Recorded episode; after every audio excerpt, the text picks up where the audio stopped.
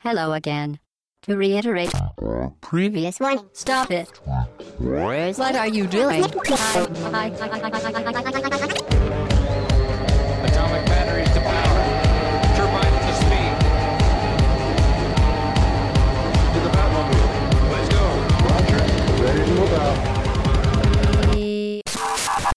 Au bas gauche droite.fr, le podcast session 60, c'est tout rond. Très chers auditeurs, très chères auditrices, bonjour, salut, c'est Chine. Et aujourd'hui, pour ce podcast d'actualité, pour m'accompagner, Hobbs, salut. Salut Chine, euh, salut tout le monde. Pour une fois, une petite intro normale Petite intro normale. pour revenir dans, Voilà. la, norme. Et Fetch, salut. Salut tout le monde. Ça va bien? Ouais, ça va. Ça. T'étais pas là la semaine dernière? Non, non, Non. non, non, je- C'est quand tu veux, toi, en fait. Voilà, c'est. Voilà. Donc, euh, très chers auditeurs, cette semaine podcast d'actualité, nous sommes le dimanche 22 septembre au matin. Je n'ai pas donné la date pour cette euh, introduction normale. Hobbs. normale mais foirée. Voilà. voilà. Normal mais foiré. Donc au sommaire de cette semaine, euh, après le débrief et la question, nous allons parler de Wonderful 101 ou Wonderful euh, 101, 101, ça dépend si vous êtes stylé, pas stylé, moyen stylé, ultra stylé. Euh, nous parlerons ensuite de l'actu de manière générale et ensuite... Oui, Oui, avec Hobbs, le décès notamment de Hiroshi une personne importante dans l'histoire du, voilà, du jeu vidéo. Tout à fait. Eh oui, un grand monsieur. Oui. Il paraît qu'il était pas gentil. Alors Pipo, voulait... Alors Pipo n'est pas là cette semaine, mais il dit ouais, j'aurais aimé être là pour dire qu'il était pas gentil. Ouais, mais- Et on prend le contre-pied de tous les trucs un peu condescendants. tu vois. Non, il était pas gentil, ah, tant mieux. Non, pas du tout. C'est non, c'est pas vrai. euh, C'est un homme de fer. c'était- voilà. Euh, donc on parlera du TGS, Tokyo Game Show qui se passe euh, à Tokyo. Incroyable. Et, Et pas, pas à Toulouse. c'est pas à Toulouse, c'est pas le TGS à Toulouse. Voilà, c'est ça que je voulais dire. Euh, C'est plus près, par, par Ouais, c'est plus près de Toulouse. voilà. Et donc on fera un duplex aussi pour parler du TGS. Nous ferons un duplex avec Medine Cash. Alors qui est-il Medine Cash? C'est un, une personne qui travaille à la télévision japonaise que, qui, qui sera là pour intervenir vu qu'il a passé ses trois derniers jours au, au, euh, au TGS.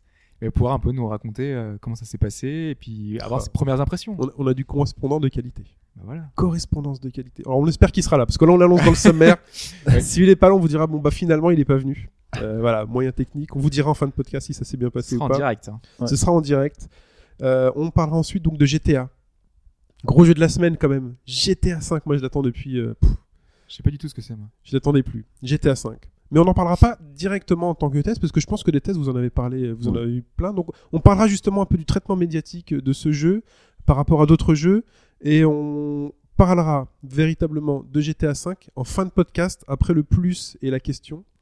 C'est pour ceux qui auraient pas envie de se spoiler, Voilà. euh, enfin qui, qui que voudraient avoir une expérience totalement. euh, Voilà. Neuf, parce que le jeu est sorti euh, mardi, donc. euh, Donc on en parlera plus euh, libre euh, en fin de podcast après les séquences finales habituelles. c'est radio libre après. C'est radio libre. C'est-à-dire que je risque de spoiler sans trop le faire. Voilà. Voilà, c'est pas le but, c'est pas non plus de Non, dire non. la fin, machin. Pas du tout. Je raconterai, je raconterai pas l'histoire. euh, mais voilà, on parlera des anecdotes du jeu, des trucs qu'on a vraiment trouvé marrants. voilà, comment est-ce qu'on a abordé le jeu, etc. Voilà. Et bah, c'est le moment de commencer par le débrief. Hobbs. L'habituel débrief, euh, effectivement. Bah déjà, euh, première chose, euh, notamment, nous l'avez demandé certains, par rapport au niveau sonore du podcast. On l'avait un peu précisé, mais on savait pas trop quel résultat ça allait donner. A priori, euh, bah, les ajustements sonores ont été plutôt bons. Bien Oui. bien Ajustement millimétré. C'est tr- alors c'est chirurgical quand même. Juste. Carrément. euh, Pour tout vous dire, voilà, c'est un peu au pifomètre. hein. On a essayé de mettre pour pas que ça sature trop et, et un peu augmenter le volume sans, voilà, le gain, sans trop trop euh, que ça gêne. Pas trop de technique. Ouais, ne les perds pas. ne les perds pas. je me dire là. ne dévoile pas tous nos secrets. Voilà. Mais donc, euh, donc a priori, ça passe plutôt bien. Donc voilà, on est plutôt satisfait. Euh, J'espère que de votre côté aussi. Ensuite, euh, petit rectificatif par rapport à la semaine dernière. Euh, Raph avait dit que dans le bundle, l'Humble Bundle, euh, c'était Fez et FTL qui étaient euh, disponibles à, au prix que l'on veut. Et ensuite, on doit donner euh, un certain montant pour avoir des jeux en bonus. Mhm. En fait, c'est ces deux jeux-là qui étaient en bonus. Donc euh, voilà, vous aurez rectifié de vous-même. Ou pas. Euh, Le fameux ou pas. Tout le monde fait ou pas. dans les podcasts. mais, euh, mais voilà, donc si vous êtes allé l'acheter, vous l'aurez vu, tout simplement, hein, que en fait il y avait des, d'autres jeux. Et en plus d'ailleurs, ils ont mis à jour le bundle cette semaine et ils ont rajouté Bastion et Limbo. Donc ça vaut encore plus le coup euh, Ce- qu'avant. Ce hein. bundle devient euh, Ce encore plus bundle, intéressant. Là, si vous avez loupé tous les jeux indés de, de ces dernières années, ils sont tous dedans. hein. Tous les tous les très très bons titres. euh, Voilà. encore une fois, on vous recommande de, vous jeter dessus. C'est sur euh, non, c'est pas sur Steam, c'est sur euh, PC et euh, C'est des clés Steam, euh, ah, c'est donc des clés Mac Steam. et PC. D'accord. Voilà. En attendant la Steambox. Attendons, ouais, on en parlera tout à l'heure. On en parler.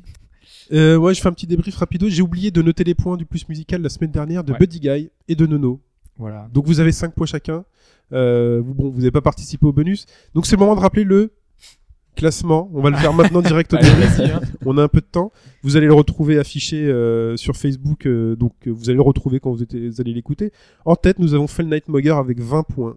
Suivi de Calix avec 12, de Jérémy avec 10, Donink avec 7. Et ensuite, à 5 points, nous avons Los Angelinos, Le Baron, Thierry, Nono et Buddy Guy. Donc il y a déjà un, creux qui s'est... euh, Ah bah déjà, entre le premier et le deuxième, euh, entre le premier et le deuxième, toi c'est déjà, pas mal. hein. Donc c'est Euh, 20 points, il en faut 40. on il en faut 40. Il a quoi. Fell Night Mogger est à mi-parcours. En combien de participations Euh, en 3 participations. voilà. C'est beau quand même. Et nous avons Jérôme à 0 points. Jérôme à 0 Jérôme. points parce Mais qu'il s'était il a trompé. participé. Et donc, on retrouvera en fin de podcast les nouveaux points. Parce que voilà, il y a eu une question quand même la semaine dernière. Donc euh, voilà. C'est tout pour le débrief? C'est tout pour le débrief. Allez, on passe. euh, c'est quoi après le débrief? Généralement, c'est. La question. question. Ouais, la Mais question. c'est pas moi qui m'en occupe cette semaine. Ah bon, c'est qui? Non, c'est moi. Ah bon? Ah bah, C'est pour ça que t'es là? Eh, c'est pour ça que je suis là. Parce que la dernière fois, je le faisais pas, donc euh, je suis pas venu. Vas-y. Alors, on va rester un petit peu dans l'actu. Donc, on en a parlé dans le dans le dans l'annonce du sommaire en fait. c'est, Dans l'annonce euh, du sommaire. Voilà, C'est- je, je- en annonce. Donc, euh, enfin, sommaire fait d'abord, vous allez avoir le sommaire. Ouais. Donc, dans le sommaire, euh, le décès donc d'Hiroshi Yamauchi, le président de Nintendo, le emblématique de Nintendo, qui a 50 ans quand même. Hein. 50 ans, ouais. C'était est- marquant quoi. Entre, Ah oui, entre les 49, années et, 49 entre à 49 et 2002. D'accord. Il est tenu. Donc, euh, euh, on, se re- on sait que c'était quelqu'un d'assez. euh, C'est le créateur ou pas? Est-ce que c'est le papa Non. de Nintendo? Non, non, Non. C'est son arrière-grand beau-père. Enfin, D'accord. en gros, c'est ouais, voilà, c'est ça. Parce que c'est le troisième président de Nintendo en fait. Lui. D'accord. Mais c'est lui qui a, enfin, toute la branche jeux vidéo, euh, tout ça. C'est C'est sous son, son on va le, on le verra après parce qu'on va un peu- un peu présenté quand même. C'est sous lui que Nintendo a pris euh, son envol en fait euh, au niveau jeux vidéo. Donc comme tout le monde le sait, c'était quand même quelqu'un, comme l'a dit, comme aurait pu le dire Pipo, euh, assez euh, peu souriant, un peu Ça, autoritaire. hein. un peu autoritaire on va dire, voilà, euh, et qui n'avait pas la langue dans sa poche, sa langue dans sa poche, et qui donc sortait des déclarations des fois assez pointues et que beaucoup reprenaient. Donc ça a fait un peu le, le mythe de, de Yamauchi. Et donc la question se porte sur quatre déclarations de Hiroshi Yamauchi. Mhm. Il y en a trois qui sont bonnes et une qui est pas bonne. D'accord. Donc euh, une chose euh, un peu inventée, une petite phrase. Voilà. T'as intérêt à l'avoir bien écrite parce qu'on va la spotter direct. fudge dans le texte. Avec l'accent marseillais, direct, c'est- on saura que c'est pas ça, celle-là. C'est ça qui est difficile. Alors, première, donc la, la, la réponse A. J'ai dû le dire plusieurs fois, mais les consommateurs ne sont pas intéressés par les grands jeux avec des graphismes en HD, des musiques et une histoire épique. Moi je dis, c'est possible. Mhm. Ouais, c'est possible ça. Réponse B. Les joueurs jouant au RPG sont des joueurs dépressifs qui aiment rester assis seuls dans le noir et jouer à des jeux lents. Oh. ouais. Ouais. Non, Mais après, c'est market, hein, le mec qui parle marketing. La réponse C. La Nintendo 64 représente un moment critique pour le succès de Nintendo pour ces deux prochaines années. Si nous réussissons, nous monterons au ciel. Si nous échouons, nous tomberons en enfer. Ça me paraît crédible, mais peut-être un peu trop, tu vois. Réponse D. Il y a beaucoup de gens dans l'industrie qui ne connaissent rien à propos des jeux vidéo, en particulier une grosse entreprise américaine qui essaye de s'emparer du marché des consoles avec de l'argent. Mais je ne crois pas que cela va, fonc- fa- va fonctionner. Il semblerait que leurs consoles sortent l'année prochaine, mais nous aurons la réponse l'année suivante. Ah, Wow. Il parle de Oui, de une petite. euh, petite entreprise. c'est qui qui a fait la 3DO C'est Panasonic, non Je sais plus. Voilà. Alors, parmi ces quatre citations, La N64, ça me paraît trop évident, donc je, je citerai bien celle-là. La N64, ils étaient quand même super confiants hein, à la sortie de la N64. Oh, moi, je cherche plutôt au niveau phrase inventée, tu vois. Il y a un truc un peu crédible. Euh, non, parce qu'il aurait trois- pu toutes les faire. hein, trois c'est bonnes clair. et une mauvaise. hein. Trois bonnes et une mauvaise. euh, Il faut trouver la mauvaise du coup. Celle sur la Nintendo 64. Aussi? Ouais. Les ah, deux tu t'as choisi ça Oui, toi je choisis celle-là, ouais. Ah, bah je prends euh, la dernière. Vas-y, résume là, vite fait. Alors la première, c'est sûr euh, que les, jou- les joueurs ne sont pas intéressés par les, les consoles HD, etc. Ouais. Ça leur dit rien du tout. Après, il La a B, hein. c'est les Non, RP... c'est celle-là. C'est pas lui qui a dit ça. C'est pas possible. La A Ouais, la A. les... euh, Je répète quand même, la B C'est inventé ou c'est quelqu'un d'autre ou Est-ce que ça peut être quelqu'un d'autre qui l'a dit? Ah, C'est juste... euh, C'est pas lui qui l'a dit. c'est pas lui qui l'a dit, quoi. Ouais, c'est celle-là. C'est pas lui qui l'a dit, mais quelqu'un l'a dit. Alors, Il est là le piège. la réponse... euh, je répète. Donc réponse B, c'est sur les RPG. Il taille les joueurs RPG. Ouais. Euh, la réponse C, c'est sur la Nintendo 64, qui donc marquera un tournant pour Nintendo. Mm. Et la réponse D, c'est donc euh, une entreprise américaine qui vient pour essayer d'a- avec beaucoup d'argent pour euh, conquérir le marché Non, je prends du la jeu A. vidéo. Je prends la A, le truc du HD là. Donc la Ouais. A pour Chine, Moi, la C, euh, 64. la C pour Opt. Très bien. Ok, Et bah très donc bien. réponse en fin du podcast. C'est parti, Platinium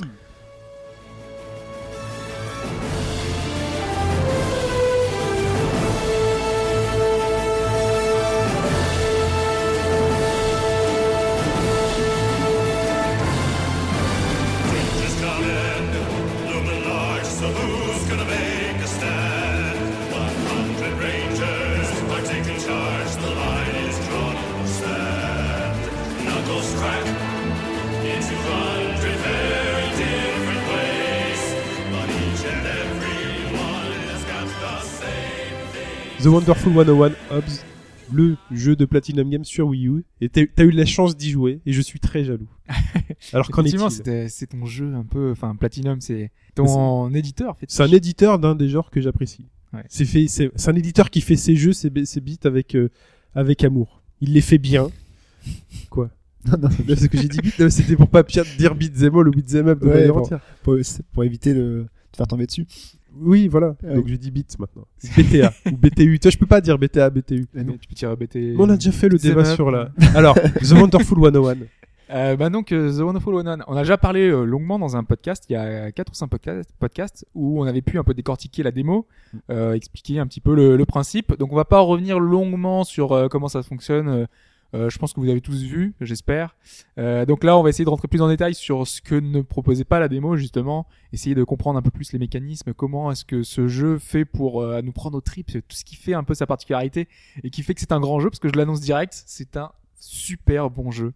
Et si vous n'avez pas la Wii U, vraiment, il y a de quoi être dégoûté. Euh, franchement, euh, honnêtement, euh, Vas-y, parle-moi du système.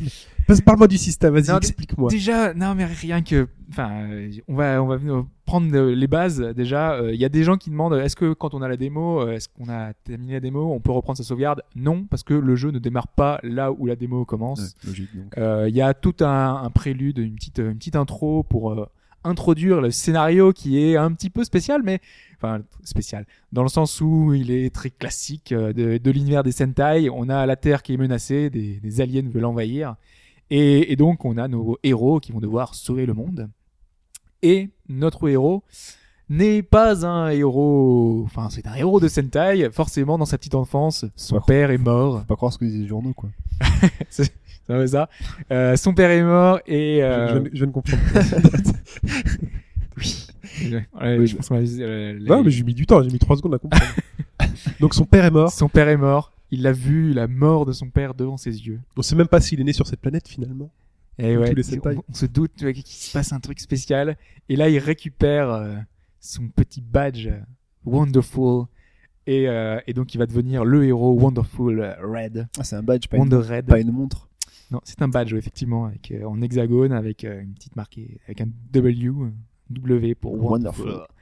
Et euh, toute euh, l'histoire va tourner autour de ça, autour des Wonderful, qui vont être introduits au fur et à mesure, puisqu'on a le, donc on joue euh, Red, entre guillemets, le héros, mais on aura tous les autres personnages, Blue, toujours- Green, Dans les etc. Sentai, c'est toujours le rouge, le héros. Bah, Ouais. Et généralement, dans un deuxième temps, ils introduisent un blanc. un blanc qui lui, euh, Qui lui, genre, euh, tu vois. ou le silver mousquetiep. Et d'ailleurs, là, le blanc, non, est pas un petit peu sauveur. Enfin, à part que c'est le héros japonais. D'accord. On sait Ouais. pas, euh, parce que les autres, il y a l'américain, le français, euh, on a, on a un peu de plein de Mais quelle couleur le français? Il y a Red Beaujolais, il y a Black Le Beaujolais? français est vert. Ah, c'est naze. Et il est gros, et il est amateur de gastronomie, il mange des hamburgers. Ok. tu, tu vois, le cliché total. C'est mais logique, quoi. C'est un peu particulier. Il y a les épreuves burger dans Top Chef maintenant.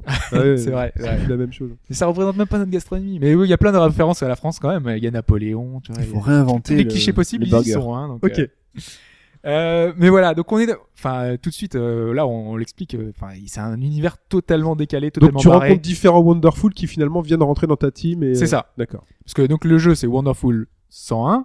Euh, donc ça veut dire que on joue, euh, donc on avait dit, hein, plusieurs personnages euh, vus de haut, un peu à la Pikmin. Mhm. euh, qui est c'est un c'est un beat'em all hein, le jeu donc euh, beat'em all beat'em up euh, donc c'est à la Bayonetta donc on a tout ce système un jeu à, un jeu à système on y reviendra avec des mécaniques propres à tout ça et euh, on a euh, finalement un système enfin à look à la Beautiful Joe mais on a un système euh, propre à la Wii U qui nous permet de dessiner euh, certaines euh, certaines choses puisqu'en fait on n'incarne pas un personnage Red, on incarne un ensemble de personnages donc plein de héros et aussi plein de gens qu'on va sauver au fur et à mesure de l'aventure. Donc ces héros ils peuvent en se transformer. Donc euh, il y a des transformations qu'on fait avec le gamepad de la Wii U. Donc on dessine sur le gamepad de la Wii U. Donc euh, par exemple euh, si on veut faire une épée, eh ben, on fait un trait tout droit. Tac, et ça nous forme une épée qu'on va pouvoir, qui va permettre de castagner un peu tout. Si on veut utiliser une espèce de main qui va permettre d'agripper certaines choses, qui va pouvoir faire plein de plein de choses, qui va permettre de, de magnétiser une, de magnétiser, de, de, de faire apparaître un point, Mhm. donc ça permet de bastonner un peu tout le Il monde. apparaît où ce point? C'est un héros qui fait apparaître un point, c'est ça? En fait, les, les héros se personnages se transforment en points en fait. Ton épée, Ah, c'est l'accumulation des bonhommes, là ils se mettent les ça, uns sur les autres et ça fait... Exactement. D'accord. Ah non, c'est- totalement barré hein, parce que les, personnages, par exemple, il y a une autre euh, transformation possible. Euh, si on a un building en face de nous, euh, si on veut grimper sur le building, et ben en fait on, dessine un trait tout droit sur le building et donc du coup les bah, les bonhommes s'accumulent, tac tac tac tac, ils font une échelle et donc Ouais. on peut monter. Ou alors ça peut être une liane, ça peut être plein plein de choses comme ça au fur et à mesure de l'aventure. On va débloquer plein de nouveaux pouvoirs c'est une masse plein de de nouveaux héros. personnages. Voilà, c'est une masse de personnages qui, Mm. qui font en fait euh, la particularité du titre, qui est vraiment euh, la transformation de, ces héros en plein de formes différentes et qui nous font aborder les situations vraiment différemment. Donc je le disais, le jeu est super. euh, euh, Enfin, quand on commence, direct, on est pris dans ce, cet univers complètement décalé, totalement déjanté. Euh, vraiment, ça, ça commence direct. On nous présente un peu tous les personnages, le fait qu'on incarne des super héros, tout ça. Et, euh, et là, par exemple, au début, on nous fait. Et donc, euh, il y a un petit narrateur qui nous dit, oui, tous ces super héros sont là pour défendre l'humanité. Et donc, tous les héros sont figés dans l'espace. Et là, d'un coup, on a le, le Blue en l'air qui prend conscience qu'en fait, il est en l'air. Donc, il fait comme ça, il prend des pauses, il fait, il bouge, il lance son épée en l'air. Puis là, il loupe son épée, et elle est par terre, donc il, il- plonge. euh, il- voilà, il y a un truc complètement, complètement barré, direct. On, on sent que toutes les répliques, euh, il y a plein de, plein de pics, plein de références à plein de choses. On le verra tout à l'heure. Euh, il y a des références au cinéma, des, des répliques de Terminator, de 300, de, de tous les blockbusters, de tous les trucs un petit peu barrés. Euh, il y a plein de répliques aussi de, de jeux vidéo, plein de, plein de clins d'œil aux jeux vidéo. Euh, on a euh, des, des choses. On a même Mario, par exemple. On rentre dans des tuyaux et on arrive, on arrive à des endroits différents.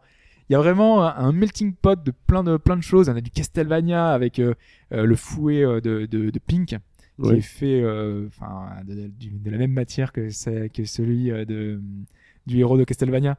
Voilà, on a on a plein de petites choses qui font référence à tout ça, qui sont vraiment super bien foutues. Je l'ai pas dit en intro. euh, quand on commence le jeu, euh, on a le choix entre trois difficultés. D'accord, ouais. Donc euh, là, on peut se dire, euh, en général, c'est quoi? C'est facile, normal, difficile. Là, on a très facile, facile, normal, Pour commencer pour commencer. D'accord. Donc euh, déjà, ça met un petit peu dans l'ambiance. On se dit très facile, euh, bon, c'est quoi? Parce qu'en fait, le jeu va être extrêmement difficile. Euh, D'accord. donc euh, vraiment, le, le très facile, bon, c'est plutôt facile, mais en normal, vous allez méga. Ouais, alors le très facile, c'est facile. Voilà, c'est Le ça. facile, c'est facile, normal. Le facile, c'est normal. Et normal, c'est difficile. Ils, ont, ils, ont, ils ont renommé, voilà, mais euh, Voilà. l'échelle reste la même. Non, mais ce qui est bien dans c'est un beau message parce que c'est pour dire que la normalité pour jouer à ce jeu, bah, c'est difficile. Ouais. Et il faut pas, il faut pas renier quand un jeu est difficile. C'est Exactement. le but d'avoir parfois ouais, non, mais des jeux difficiles. Parce que régulièrement, euh, en ce moment, euh, les, les jeux qui sortent, euh, le mode normal, c'est le mode entre guillemets facile. Et quand on veut vraiment jouer à un jeu, on met en difficile. Mm. Ou Alors- alors faut le débloquer. Voilà. Bon, là, en plus, on peut débloquer un mode de difficulté supplémentaire Ouais, ça je m'en doute. où le jeu va prendre toute sa mesure justement avec. euh, quand on aura vraiment compris les mécaniques, on va avoir un autre jeu. Mais rien qu'en normal, déjà, euh, le premier run, C'est du bon level, quoi. C'est chaud, vraiment. hein. Vous allez vraiment galérer. Euh, au niveau des autres options, quand on lance le jeu, on a. En général, c'est la marque d'un grand jeu. C'est souvent ce que je dis. C'est quand on a la possibilité de mettre les voix en Jap. Ben voilà, on a direct. le critère, on peut mettre les Vengeurs. pff, 10. C'est un Non, énorme jeu, quoi. C'est non, non, 40 mais sur 40. là. C'est pas le, c'est pas, on peut mettre les voix en Jap, ça va devenir un bon jeu. C'est est-ce qu'on a le choix des voix en Jap ou pas Mhm. direct euh, en général c'est que le, le- les développeurs ont fait attention à on, on le truc quoi. C'est euh, le jeu va bénéficier de ça. C'est ils sont à l'écoute des joueurs. On n'est pas dans un jeu euh, où ils te, ils te disent euh, ouais non non mais c'est parce qu'il n'y a pas de place sur le DVD le truc. Ça en général c'est des excuses bidons hein. moi en tout cas ça se vérifie c'est comme Pipo avec son coup de les si les niveaux sous-marins sont bons dans, dans un jeu ça va être un bon jeu moi c'est pareil si les voix sont si on a le choix des voix Jap c'est un bon jeu C'est vrai que Ok. Son- Sonic n'est pas un bon jeu. alors. en les même voix- temps bon les voix les dans voix dans Sonic, Sonic, euh, Non, non, le niveau marin. Ouais, les niveaux sont très très bons les niveaux marins dans Sonic. Euh, au niveau des objectifs, enfin au niveau de comment fonctionne le jeu, on avait mis un peu dans la démo, on s'était un petit peu posé la question. euh, on sauvait des gens euh, de- dans le jeu, hein, c'est comme ça. On, a des gens qui sont un peu éparpillés sur la map, ils font ouais help me, help me. Et quand on veut les en fait les, ajouter à notre équipe, et ben en fait il faut faire des cercles autour d'eux et ils, viennent en plus avec notre équipe. Il y avait un, une subtilité qu'on n'avait pas noté, c'était que euh, bah, parfois dans ces personnes-là, il y a soit des personnes lambda un petit peu, donc c'est des habitants de la planète Terre qui sont qui ont des pouvoirs mais qui sont pas grand chose voilà ils vont taper ils vont nous aider le, un temps et ils vont, vont permettre de faire des, des, des objets de plus puissants parce que là on l'a pas dit euh, quand on par exemple on veut utiliser euh, l'épée Mhm. si on fait juste un petit trait l'épée elle va être toute petite et si on fait un énorme trait elle va utiliser un maximum de personnes de notre Ouais, équipe mais encore faut-il avoir. Autant- voilà, et c'est ça. Et donc il faut avoir beaucoup de, de gens dans notre équipe. Donc si on a plein de plein d'habitants de la Terre, bah ça va être très bien. On va pouvoir faire des, des épées super longues et taper beaucoup plus fort. Euh, mais en plus des habitants de la Terre, on sauve aussi de temps en temps des Wonderful. Donc euh, on a des Wonderful ça, fleurs, en fait. Wonder Fleur, Wonder Bière, Ils- Wonder Gamer. Ils sont, ils sont en costume aussi. Enfin, ils ont des, des Ouais, uniformes. alors eux ils sont complètement en uniforme, ils sont complètement barrés, ils ont une arme qui privilégie, donc ça va permettre de, de booster un petit peu les pouvoirs de certains héros qu'on a. Euh, et ces héros-là, en fait, on les accumule au fur et à mesure, au fur et à mesure des niveaux, on les débloque dans les niveaux, euh, et on les garde indéfiniment, parce qu'en fait, les habitants qu'on sauve sinon de la Terre, ils nous aident juste le temps d'une mission. Parce que c'est un jeu qui fonctionne en mission. On a des, des petites missions euh, au fur et à mesure. euh, c'est euh, en gros c'est trois actes euh, et euh, et trois actes et neuf missions en tout. Donc c'est le jeu euh, dure une, une dizaine d'heures. On y reviendra après. Enfin Mhm. une dizaine d'heures, une quinzaine d'heures. On va revenir à beaucoup de choses après. Ouais. non non parce que parce que le plus gros de, Il beaucoup de temps. le plus gros du jeu quand même c'est les mécaniques. Ouais. Euh, c'est expliquer un petit peu Oui. comment ça fonctionne. Et C'est- finalement, parce que dans la, lors de la démo, vous disiez que c'était pas forcément très euh, ergonomique de faire de dessiner sur la sur la tablette, etc. Ouais, parce qu'en fait, on avait pris, on, on se disait que c'était plus simple de dessiner directement sur la sur la tablette. Ouais. C'est vrai. Enfin, une question d'ha- d'habitude. Au début, on, on se dit euh, avec le stick, on fait des, des formes qui sont pas forcément super géniales. Euh, Du coup, c'est plus facile de les faire. Ah, donc là, on dessine dessin. avec le stick. Donc au Tu peux dessin. faire les deux Par normalement. exemple, on peut, faire, on peut faire les deux. On a le choix en fait. Soit au stick, soit au, au Petit, doigt. à, petit aparté, euh, c'est un jeu qui est fortement lié à Nintendo ou pas? Bah oui. Non, complètement. Il a été développé avec Nintendo. Ils ont participé totalement à la création. t'acheter du- une Wii U, D'accord. savoir. Non, non, parce que te faire comme, prêter. co- comme on peut dessiner avec les sticks, tu peux te dire à un moment donné, tu vois, ah. Mais que- s'ils veulent, enfin, si jamais euh, c'était une exclusivité temporaire, ils pourraient quasiment la faire sauter parce que, comme je dis, euh, au début, on se dit que c'est plus simple, euh, au... et c'est vrai, entre guillemets, euh, de Ouais. les faire les gestes. Doigt, ouais. Sauf que quand on va devoir comboiser, Bah, là, c'est niette, quoi. efficacité directe. Efficacité au, tout au, euh, au gameplay avec le, avec le stick, tu fais les gestes, t'enchaînes, euh, t'appuies sur un autre bouton pour, pour changer. C'est forcément, c'est plus simple, plus simple Ok, vas-y, vas-y, parle-moi du game system, fais-moi kiffer. Le game system. Donc, on a un personnage, donc le héros, on a les autres personnages. Mhm. La hitbox, c'est le personnage. Donc, ça veut dire que si euh, les autres se font toucher, ils vont être dans les vapes. Ah, gna, gna, gna, gna. Ils vont être euh, complètement dans les Mhm. vapes. Toi, tu, tu, re, tu leur fonces dessus et ils reviennent direct. Donc, tu ta barre pas de vie, elle est pas touchée. Et ton personnage, il est où Tu le reconnais, ton personnage? Ton personnage, c'est le raid. C'est qu'il y a la pointe du rectangle. en D'accord, c'est toujours lui, c'est toujours le raid. C'est toujours, euh, ah non, c'est pas raid. Tu peux choisir. T'as euh, une équipe de leaders. Tu peux choisir. Tu peux définir. Mais un tu autre. le tu vois facilement, ok. Ouais, bon, facilement encore, ça reste à dire parce que la, la caméra, c'est un peu un gros. Le problème du jeu, c'est que des fois, elle se, elle zoome beaucoup, des fois, elle dézoome. Il y a deux modes de, de zoom en fait. On peut mettre euh, soit rapproché, soit éloigné. Et de temps en temps, elle choisit toute seule de se rapprocher ou pas. Parfois, elle dit, tiens, je vais zoom, zoom, zen. Voilà.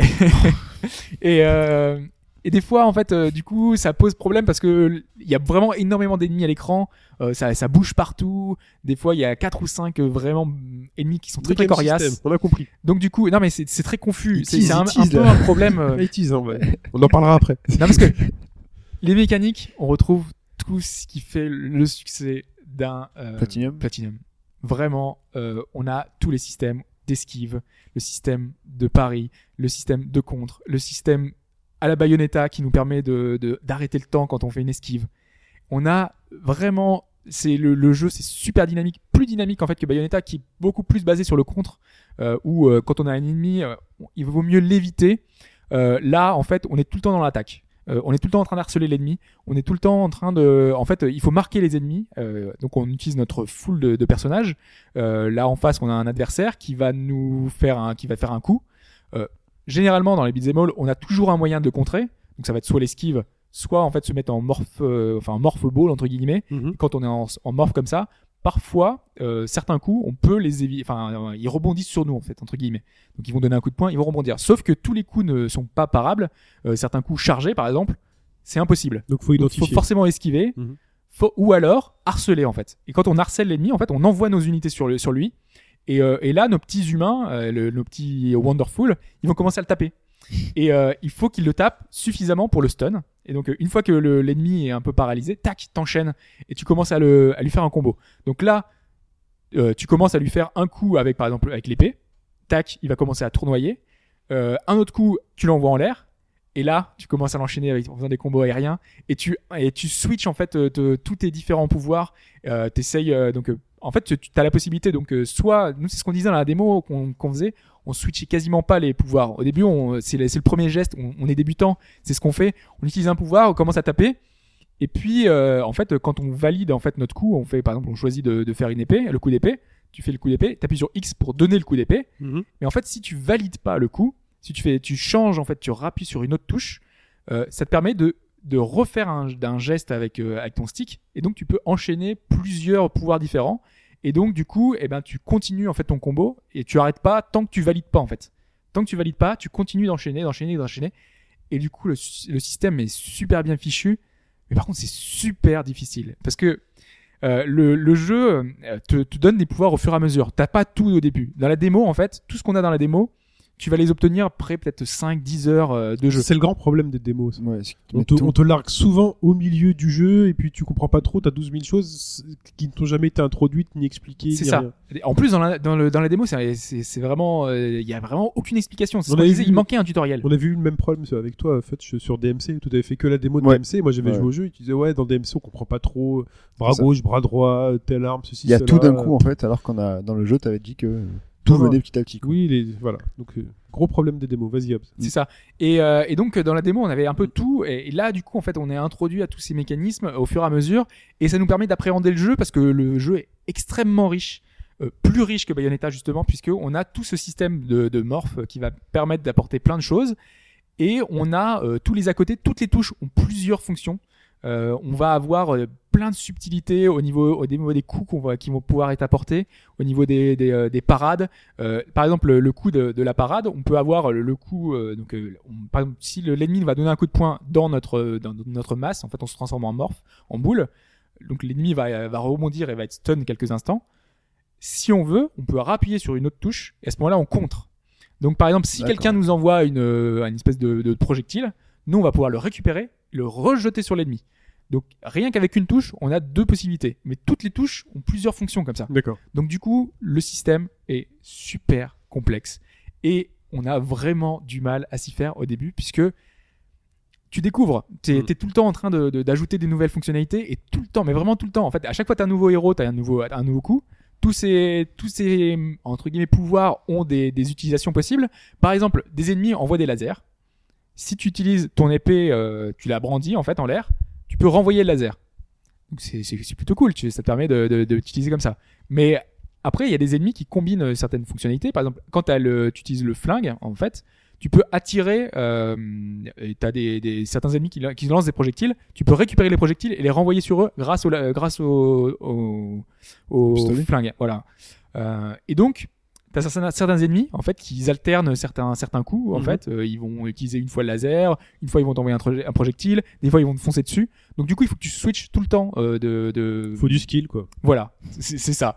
Et, euh, et c'est pour ça que le premier run de ce, de ce j'allais dire Bayonetta, de The Wonderful 101, euh, tu galères.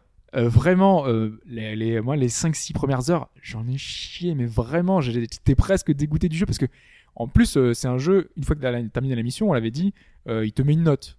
Classique. Ouais, ça c'est. Et là, tu te retrouves avec des dés. Euh, alors là, moi, j'avais fait la démo. Donc le premier, entre guillemets, le début, euh, je me suis dit, c'est bon. J'ai eu des médailles d'or, des médailles d'or.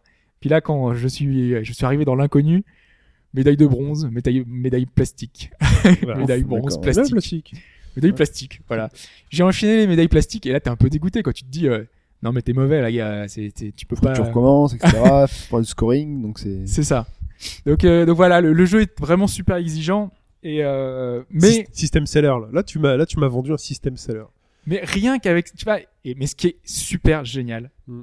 ils ont réussi à faire des boss encore plus impressionnants que Bayonetta. Mais Ok. vraiment, ils ont fait un truc mais absolument gargantuesque. Euh, je sais pas, enfin, c'est euh, le- le premier boss, il fait 50 fois notre taille. C'est le plus petit du jeu. Donc euh, tu vois, c'est normal. Tu rencontres le gars, tu fais ouais, ok. Après, ce boss-là, il va monter sur la sur un autre boss. Ah, si tu imagines le truc, euh, t'as des boss, mais euh, rien que un, un des boss, moi qui m'a énormément plu, c'est une espèce de dragon à trois têtes, un peu un peu hydre, euh, combat dans l'espace. Et, euh, et en fait, il y a plein Logique. plein d'étapes. Et on va arriver jusqu'à la fin où le, on est en chute libre depuis l'espace. On bat les trois têtes euh, du dragon euh, pendant que en plus on a euh, un truc qu'on doit sauver. On doit garder l'œil sur sur un truc qui doit surtout pas tomber. Au fait, de, il va falloir récupérer à la dernière minute. Mais c'est super impressionnant. Bah, Voilà un boss énorme, vraiment gigantesque, sur lequel enfin t'affrontes sur tous les points. T'as plein de boss aux alentours, plein de trucs qui te qui t'harcèlent et tout. Les boss sont gargantuesques, gigantesques, fantastiques. C'est absolument énorme. En plus de ça, le jeu est super riche. Euh, t'as 15-20 heures de durée de vie, moi j'ai à peu près. Euh, le jeu se renouvelle tout le temps, t'as des phases de bataille en shoot 'em up, t'as des niveaux en 3D à la peu à la Sonic, les spécial stages de Sonic 3, Mhm. ils sont géniaux. Euh, t'as plein de trucs cachés partout, euh, t'as des pièces platinum pour débloquer des trucs, euh, des nouveaux personnages tout le temps, donc on l'a dit, il y a plein de plein de wonders à débloquer, des passages secrets vers des bons de bonus, euh, des quarts de cœur, des références, des dossiers, euh, plein de plein de paperasses à récupérer partout. T'as euh, à la fin de chaque niveau, tu récupères plein de pièces et tu peux acheter, t'as un Wonder Mart où tu peux acheter plein de bonus. C'est là que tu peux débloquer en fait toutes les nouvelles attaques, euh, les nouveaux trucs. Euh, t'as euh, des succès intégrés. Et les succès sont super importants parce que suivant les succès que t'as, euh, tu peux débloquer de nouvelles choses. T'as des figurines à collectionner. Euh, t'as un, un système qui permet de faire la cuisine dans le jeu. T'as un Alors, mixeur. euh, D'accord. parce que tu débloques plein d'ingrédients. Ouais, T'as un faut mode l'arrêter- coop faut en l'arrêter- local. Faut l'arrêter là, je crois. Alors, arrêtez. Stop. Dernière question. Gigantesque. Ce jeu est fantastique. Dernière question. Combien ça coûte une Wii U déjà? Merde. C'est, il y a une baisse de prix. Ah, j'avais pas prévu. J'avais pas prévu ça dans mes. euh, Bon. Mais écoute, je te remercie, Hobbs. Enfin, je te remercie peu parce que là, je. Tu pousses à la dépense là. Tu pousses à la dépense. Voilà, c'est un jeu qui a une vraie identité, c'est un jeu qui est fort. Mais toi, tu joues beaucoup au. PC. Tu joues pas à la Wii U tout le temps. Mais non, mais justement, ouais, j'ai pas beaucoup joué à la Wii U. C'est des- encore plus marquant, quoi. C'est-à-dire qu'il y a des moments en fait où ta Wii U tu l'utilises pas. ah, c'était ça que tu voulais dire. Oui, c'est surtout ça. Euh, bah, ça dépend ce qui arrive. Là, il y a Zelda, mais c'est Euh, dans un mois. ouais, peux te- c'est- ouais, bah écoute. Dans un mois, dans... c'est le 4 octobre, non? Ah, ouais. C'est pas dans un mois, c'est dans deux semaines. hein. Likez, likez, likez si vous voulez que Hobbs prête sa Wii U à Chine avec The Wonderful 101. Très bien, allez, c'est parti pour l'actu.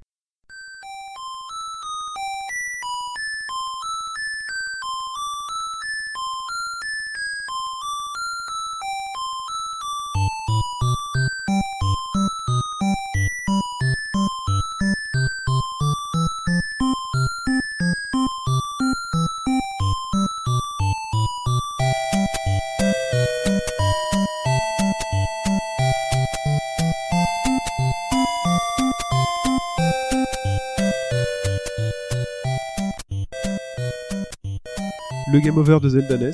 Eh oui. Parce qu'un monsieur très lié à la NES a fait son game over. Voilà, et il n'y a pas de fait à ce moment-là pour ressusciter. Malheureusement, donc oui, Hiroshi Yamauchi, donc c'est donc éteint euh, le 19 septembre dernier Cette semaine, ouais. d'une pneumonie, donc euh, voilà, d'une suite de pneumonie. Alors, on va peu revenir sur euh, sur l'historique de ce grand monsieur du jeu vidéo que beaucoup comparent au Steve Jobs euh, de- du téléphone maintenant ou de l'ordinateur. Je trouve ça un, un peu euh, ridicule personnellement, mais bon. Il y en Euh, a qui, euh, qui comparent Xavier Niel à, St- à Steve Jobs aussi. oui, voilà. c'est- voilà, on sait pas trop. ouais. c'est voilà, tu peux comparer tout à n'importe quoi. Donc euh, donc il est Hiroshi Yamauchi donc est né le 7 novembre 1927 à Kyoto.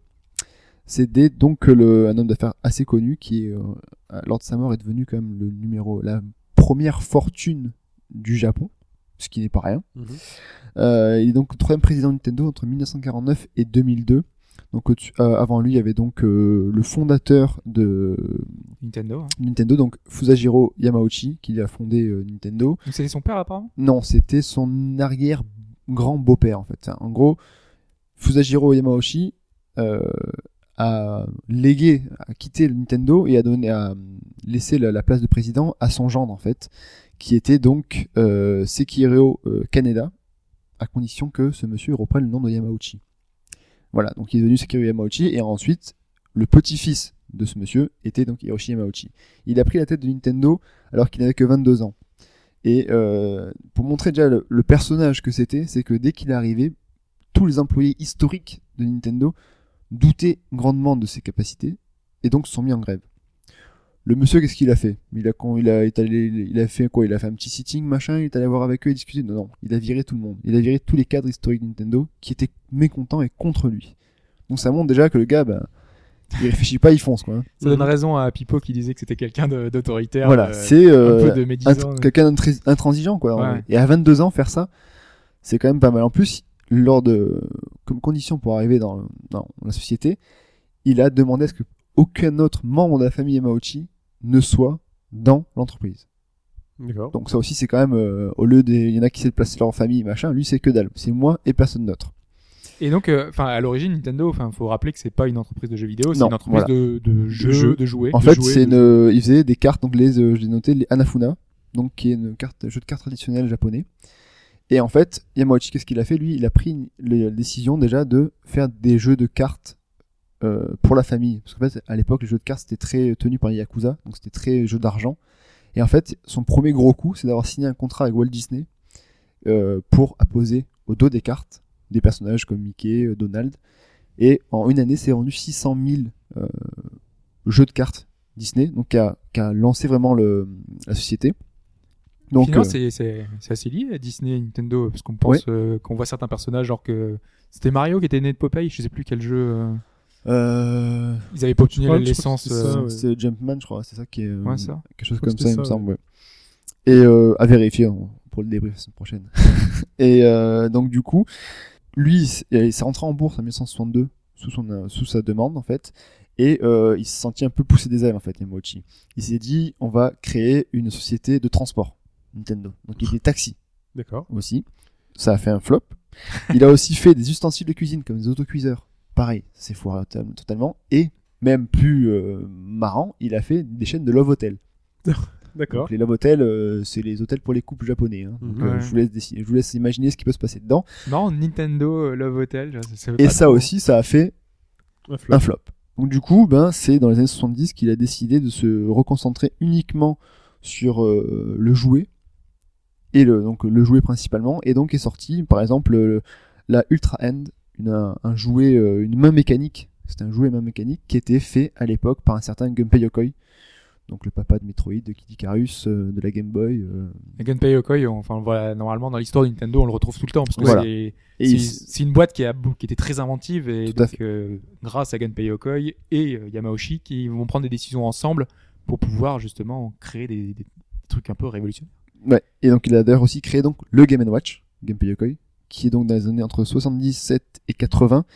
Euh, Nintendo a commercialisé donc une Color TV Game, c'était une console de salon avec euh, aucune cartouche. La cartouche était intégrée dans la console en fait. Mhm. Ça a commencé à donner du succès et le Game Watch de Gunpei Yokoi a propulsé donc le Nintendo sur le devant de la scène au Japon et le Donkey Kong de Miyamoto a aussi permis à Nintendo de se faire un nom dans le jeu vidéo. Euh, c'est en, en 1980, Yamauchi a fondé la, la branche américaine de Nintendo. Donc ça aussi, c'était une nouvelle évolution de Nintendo qui était à la, à la base très japonaise. Et donc il a mis euh, Minoru Arakawa, qui était donc son gendre, à la tête de la société. On retrouve finalement Yamauchi. C'est pas Yamauchi, c'est le gendre, donc euh, c'est pas vraiment immédiatement. Et puis c'est pas dans l'entreprise japonaise, donc euh, ça passe. Et donc après on a connu grâce à lui le succès de la NES, de la Game Boy, le Super Nintendo. Et donc que retenir de Yamauchi, c'était quand même quelqu'un d'emblématique. De, c'était le, le patron, le président intransigeant qui euh, dès que ça n'allait pas, il virait, qui avait son, qui avait des coups de gueule assez impressionnants, qui avait des phrases chocs. Bah, Dans les choses enfin, qui étaient marquantes, il y avait notamment le fait qu'il n'était pas forcément d'accord pour le CD. euh, Oui, il y a ça. Ça, c'est Euh. l'effet. euh, voilà, c'est que en gros, il a, il avait aussi déclaré que oui, le CD c'était pas l'avenir, qu'il a, qu'il a rompu les liens avec Sony parce qu'il s'est entêté avec le- la cartouche. Donc voilà, il a voilà, pas eu que des bonnes idées. Après, Mais bon, la cartouche, euh, bon. Après, globalement, voilà, il a peut-être fait des ratés, mais globalement, il a si Nintendo euh, en est là aujourd'hui, c'est en En grande partie grâce à lui. immense partie grâce à lui. Euh, il a même eu son nom de Mother Brain, donc qui est le, le méchant de Metroid, euh, justement de par ce côté, euh, ce caractère intransigeant. Euh, il a quitté donc la société, euh, enfin la présidence de Nintendo en 2002. Il a été remplacé par Iwata et euh, un petit euh, conseil euh, d'administration. Il a siégé toujours au conseil d'administration de Nintendo jusqu'en 2005. Et même jusqu'à sa mort, il est resté conseiller exécutif pour Nintendo pour donner sa vision de la chose. Euh, à côté de ça, il a aussi euh, été, euh, il a aussi racheté une licence de baseball, une franchise de baseball Ah, euh, d'accord. à, à Seattle, les Mariners de Seattle. Ah bon? Mm. Euh, à l'époque, donc ça avait été refusé à une époque, au tout début parce qu'ils avaient peur que le baseball soit trop racheté par les étrangers, les USA. Et du coup, bah, finalement, c'est passé. Euh, il a mis, euh, pareil, je crois c'est le, le patron de Nintendo America qui était là-bas et il a cédé, je sais plus quelle année, le- les parts à Nintendo America, donc au niveau de la licence de baseball de cette équipe-là. Seattle qui l'a bougé, euh, je ne sais plus où d'ailleurs. Mais en tout cas, il, est- il aimait le baseball. Le Japon, le baseball, c'est super connu. Et donc, Le c'était. sport le plus médiatique. Voilà. Mm. Et c'était donc la première fortune du Japon. Donc le gars, il s'est compté et puis il a réussi à. Il était peut-être têtu, mais il avait une idée en tête. Et une fois que c'était là, ben, ça a toujours foncé. C'est vraiment quelqu'un de, de visionnaire. Et euh, ben, Nintendo doit énormément à cette personne. Donc c'est quand même un grand monsieur qui est parti cette semaine. Et, euh, Oui, parce qu'on est, on est quand même média jeune et finalement les grandes figures de- du jeu vidéo, bah Mm. voilà, elles commencent à s'éteindre aujourd'hui, mais seulement aujourd'hui, on n'a pas eu vraiment de grandes disparitions jusqu'à Voilà. aujourd'hui, à part Gunpei Yokoi justement, dont on a parlé tout à l'heure. Tout à fait. Oui. C'est une voilà. industrie très jeune, finalement. Ouais. Oui. Enfin, voilà. Enfin, en tout cas, si vous voulez approfondir, il y a pas mal d'ouvrages, hein, notamment chez Pixel Love, qui sont très très complets, très très riches, euh, à la fois qui sont dédiés à Nintendo et ensuite sur les, euh, Même les si vous, êtes sur, euh, euh, si vous êtes sur, si vous pouvez sur Gamecut aussi, ils ont fait un très joli Mm. article avec de William Oduro dessus. C'est euh, lui qui a écrit pas mal de- d'ouvrages Voilà, justement voilà, Pixel Love. là, Pixel Love. Et puis voilà. Et ensuite, au-delà des ouvrages dédiés à Nintendo, dans Mm. tous les Pixel Love, généralement, on fait le focus sur un jeu ou qui raconte l'histoire du jeu. Donc, euh, vous trouverez notamment l'histoire de, bah, de Donkey Kong, euh, Il y a plein d'histoires. Il y, a Ouais. pas- il y a pas mal de choses. Donc voilà. Voilà. Merci À Futch. À 85 ans, donc un grand monsieur. Et un grand monsieur et Nintendo n'a pas toujours fait que des bonnes choses. Il faut faire des erreurs pour faire des choses fantastiques. Ça s'est passé après lui, ça. Après, euh, voilà, un succès ultra commercial peut ne pas forcément faire l'unanimité auprès des, Ouais.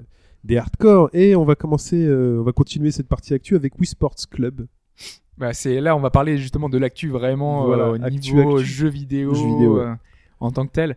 Euh, oui, Wii Sports Club. En fait, Nintendo cette semaine a un petit peu fait un Nintendo Direct pour annoncer des choses surprenantes. Ouais, direct to you. Euh, donc Wii Sports Club, en fait, c'est un, en fait une application entre guillemets. C'est uniquement dématérialisé, donc c'est sur euh, l'eShop de la Wii U. Euh, Nintendo qui nous- soutient le démat. Euh, quand ça les arrange en fait. Ouais. Puisque là en fait on a cinq sports qui sont uniquement euh, à télécharger sur l'eShop au prix de 9,99€ par sport. Ah, Donc, en fait c'est finalement une version HD de Wii Sport pour la Wii U. le Wii Sport normal ou le Resort? Le, le premier avec la box et tout? Euh, c'est avec les sports euh, classiques avec euh, le tennis tout ça en HD. euh, 9, 4 9 euros le. par jeu. 9,99€ par jeu. Ou alors, euh, on peut avoir un pass de 24 heures qu'on facture 2 euros en fait. En fait, c'est un peu de la location des, de location des jeux. C'est de euh, l'arcade. C'est un peu de l'arcade, oui, c'est vrai. Moi, je voyais ça plus euh, comme euh, location d'un film. euh, Tu, tu te Ouais, dis, c'est la euh, VOD plus ou moins. je regarde Tu- ça, ouais. Ouais, Non, c'est de l'arcade. Si t'as des potes, Fr- franchement, c'est pas con. Parce que si t'as des potes qui viennent à la maison, C'est ça, euh, tu joues juste une ou deux fois par fais, mois. les gars, on fait ça. euh, Ok, boum, 2 euros Et 2 euros, t'as tous les jeux. T'as tous les jeux. ouais. pour Ouais, ta soirée, tu vois. c'est pas bête, ça. Voilà, c'est pas mal. Ouais. Après, si on peut pas forcément adapter, faudrait pas qu'ils fassent ça pour tous les jeux, mais là, ça s'y prête. ouais. C'est- oui, ce jeu-là, c'est c'est des jeux un petit peu événementiels. euh, D'accord. Et dans le même genre, donc il y a aussi, euh, qui est annoncé euh, en même temps, euh, Wii Fit You, qui est lui free to play. C'est vraiment étonnant. Donc en fait, euh, on, pareil, on va sur l'eShop, on récupère le jeu. Pendant un mois, il sera utilisable. Et à l'issue du mois d'essai, entre guillemets, et ben en fait, il faut acheter forcément euh, le Wii Fit Meter, euh, qui a un capteur qui permet de capturer l'intensité de nos efforts, qui est même pas indispensable en fait. Oui. Mais euh, tu seras obligé de l'avoir du coup pour euh, valider euh, en fait ta période de- d'un mois en fait. Il le faut en plus de la Wii Fit. Ah oui, Donc, quand d'acheter la Wii Fit, ouais. Donc quand t'achètes le Wii Fit Meter, en fait, t'as as le jeu en... Voilà, c'est comme si t'achetais le jeu en fait. Et la Wii Balance. C'est l'ancienne qui marche? La Wii Balance, elle a- tout est compatible en fait. Ouais, tout l'ancien matériel est compatible. Bah d'accord, c'est pas plus mal. Puis un mois, c'est bien. C'est juste le temps qu'il faut pour se rendre compte que ça sert à rien. Voilà. c'est un peu bête. Je suis pas d'accord. D'accord. Euh, on continue Il faut- avec. Il faut que 3 jours en fait. On quitte, prendre. on quitte Nintendo et euh, on va parler euh, de la soupape. De la soupape. Ah, je le Piston, valve. piston. Eh, mais c'était un, monsieur avec une valve derrière la tête. C'est ça. C'était très flippant, très angoissant quand le, Ah oui, quand le premier Valve- ouais, j'ai pas compris déjà. Euh, ouais, bah, Mais alors, qu'est-ce qu'ils annoncent Valve? Enfin, pour l'instant, ils teasent seulement. hein. C'est ça. Ils annoncent une annonce, c'est ça, c'est Voilà. ça qui est génial. C'est les annonces d'annonces. Ils vont annoncer donc euh, une, une annonce qui va se passer normalement le lundi à 19h. Donc, Donc, euh, euh, vous, Dans l'après-midi en fait. Voilà, dans l'après-midi. Vous l'aurez déjà peut-être lorsque vous écoutez ce podcast. Ce podcast. Euh, il y aura trois annonces en fait, qui vont être faites prochainement. Et euh, La première est lundi. La première est lundi, voilà. On- concernera a priori la Steambox. Steambox, parce qu'ils voilà. ont dit que c'était euh, quelque chose qui se passera dans le salon, enfin dans. Oui. Ils ont fait une la déclaration dans ce style, dans ce sens-là, oui. Donc, Voilà. euh, Donc on sait pas trop, mais voilà. Depuis les- le temps qu'on tease la Steambox, juste avant la sortie des euh, deux grosses consoles euh, Next. Ouais. euh, Après, à euh, voir, cela dit, là c'est le fait qu'il y ait trois. Trois, ouais. ça- Qu'est-ce que s'appellent les, les deux autres si une est la Steambox qu'on on a toujours dit que Valve ne savait pas compter jusqu'à 3 puisque toutes les licences phares de Valve n'arrivaient pas à 3. mhm. Donc C'est du vrai. coup, est-ce que c'est juste pour le clin d'œil? Est-ce que c'est ou alors c'est vraiment une grosse grosse grosse annonce d'Half-Life 3, Ouais. Left 4 Dead 3, vraiment Bah, tous les Tous euh, trois, ils vont ouais. sortir un Tous bundle trois en avec tous temps. les trois, ils sont tous sur la Steam. Tous dedans. Ils bossent dessus. Il y a, franchement, il y a peu de chance. hein. Normalement, ça devrait concerner que la Steambox. Donc, euh, moi, j'imagine que ce sera euh, une première annonce de, justement de, de la possibilité d'avoir un OS qui fait tourner euh, euh, directement Steam, genre sous Linux, euh, sans avoir besoin de Windows. Euh, après, la- l'annonce en, en eux-mêmes d'une Steambox ce sera se deux partenariats commerciaux. euh, voilà. Il y en a qui n'ont pas envie d'attendre la Steambox et qui ont un peu pris les devants, c'est Canard PC. Coin, coin. Ouais. Cette semaine, ils ont pas mal teasé. Hein, Ouais. euh, Ouais, c'est. sur cette euh, box qu'ils ont un petit peu euh, ah, comment on peut dire ça ils, ils se moquent un peu de la- de- des- des consoles Mais next gen la Playbox One. Box One. ouais. Playbox One ouais. La Playbox One. Donc, euh, bah, c'est quoi? C'est un mini PC, euh, a priori c'est un mini boîtier boosté, PC ouais. boosté, ouais avec du matos assez costaud dedans, qui a été donc euh, bah, conçu, imaginé bah, par un rédacteur de Canard PC. Par l'équipe Par de. CPC Hardware ouais. Voilà. Ça leur a pris 5 semaines, d'après les infos qu'on a. Ouais. Donc Et- voilà, 5 semaines pour faire. Ils s'en moquent un peu sur Twitter, ils font 5 semaines pour faire ça. Les mecs, ils ont dépensé 1 milliard chez Microsoft en recherche et développement. Exactement donc faut voir ce que ça va donner Euh, tous les détails seront donnés cette semaine dans Canard PC On pense. Ce Euh, sera sûrement un espèce de mode d'emploi pour euh, se la refaire soi-même. ah non non non a priori il sera vendu dans le commerce ce sera pas c'est pas un truc à monter hein. Alors, voilà, c'est ce que je te disais. J'ai eu quelques échanges euh, sur Twitter avec euh, l'équipe. Euh, Il n'y a, rien de commercial derrière. Il y a des partenariats avec Il y a euh, des partenariats, mais quand j'ai posé la question, on fait est-ce que c'est commercial ou autre? Pas du tout. Il posait même la question de savoir s'il ne devait pas passer par un modèle. Et... non mais commercial c'est dans le sens euh, est-ce que euh, est-ce que c'est déjà prévu un truc une distribution tout ça? Bah oui. Mais non, mais pour l'instant, là, ils sont encore au stade Non, de projet, non, justement. ouais. C'est ce qu'ils expliquaient, qu'ils teasaient pour essayer de voir s'il y a un intérêt derrière commercial des, des, oui, des- mais si tu des le- personnes. Si derrière personne n'est intéressé, forcément. Ils vont pas se lancer là-dedans, quoi. Oui, voilà, mais tu, enfin, ils vont rien vendre directement. Au pire, ce sera une configuration peut-être euh, à la demande euh, sur un site de. Ah, A priori, de- ce sera une vraie box vendue, Mm. comme euh, les configs qu'ils ont actuellement dans les CPC euh, euh, qui vendent en partenariat notamment avec Matériel.net et Mm. d'autres euh, et et d'autres distributeurs. Donc euh, mettre vraiment une config, mais vraiment dans un mini boîtier qui soit toute prête, et donc vous aurez juste acheté la box. À voir. Parce qu'eux, ils annoncent un truc à 1000 dollars pour euh, la Steambox, euh, avec pas forcément du matos au top. Enfin, c'est ce que eux disent. Enfin, eux, ils, enfin eux, ils veulent que ce soit pas cher. hein. Ils veulent que ce soit pas cher. En gros, ils disent, attends, même la Steambox, ce sera trop cher. Nous, ce sera pas cher. Et euh, voilà. Donc, dans la démo qu'on voit, c'est Far Cry 3 en ultra 1080p euh, C'est ça. dans une petite boîte à côté de la télé. Voilà. Donc, à suivre la semaine prochaine. Et on parle de Diablo 3. Peut-être des ventes. Juste ouais, un petit. va euh, s'arrêter. euh, C'est ça, et c'est vraiment une excellente nouvelle que le, cette- Ça, ça tuait le jeu, en fait. c'est ça. que- En fait, quand on jouait, euh, on avait toujours euh, la envie d'aller chercher du côté de Ouais. l'hôtel des ventes, et donc du Ça coup, perdait le- l'intérêt des loots, en fait. Donc, oui, euh, du on, coup. euh, on jouait quasiment plus On pour rien. achetait Quoi. ses armes euh, en dollars. En- gros, le but c'était récupérer de l'or pour pouvoir acheter des trucs de Voilà. l'hôtel des ventes. Ou alors l'acheter en, en or réel aussi. pouvais Voilà. l'acheter en Acheter en or argent réel. ouais. Donc, les gens lootaient et puis toi, t'allais ra- racheter leur loot. Voilà, c'est ça. Et donc il y a un retour euh, encore une fois euh, sur Kickstarter. On, on tente de ressusciter les morts et pas forcément les meilleurs. Euh, notamment cette fois-ci avec James Bond. Ouais, qui était marquant, qui était sorti un peu sur toutes les plateformes. Ouais. euh, Vous, vous aimiez ça? Moi je le trouvais juste nul. mais j'ai juste jamais joué en fait. Moi, j'ai joué. euh, Sur Mega Drive, moi j'ai ouais. joué et j'ai trouvé le truc moche. C'était moche et nul, ouais. C'était moche et nul, on est d'accord. James Ouais, c'était ouais, moche et j'ai- nul. En plus, Ok. il y Moi, a j'ai- les James Bond aux Jeux Olympiques avec les Otari et tout. C'est ça, il y avait 253 épisodes Ouais. sur toutes les plateformes possibles. Mais moi, je me rappelle dans Player One et tout, il y avait des bonnes, des bonnes notes pourtant ces jeux-là. En fait, il y a peut-être une version à l'époque qui était bien. Moi, j'ai joué Non, sur Mega Drive, sur Super Nintendo, je joué aux deux. Euh, c'est euh, voilà. Genre, je trouvais Mais jamais. c'était parodique et tout, il y avait un Oui, petit côté James Bond et tout. Ouais, Ouais, voilà. enfin- Bon, en gros, il se, il a grandi, s'agrandissait comme un Robocop aussi. Enfin, c'était. Moi, j'ai jamais pris de plaisir à jouer à ce jeu. Non, j'ai jamais compris. Mais c'est ouais, ce c'est une idée bizarre de, re- de récupérer cette- Le poisson était sympa, mais après. euh, Allez, c'est parti, on décolle, on va à Tokyo.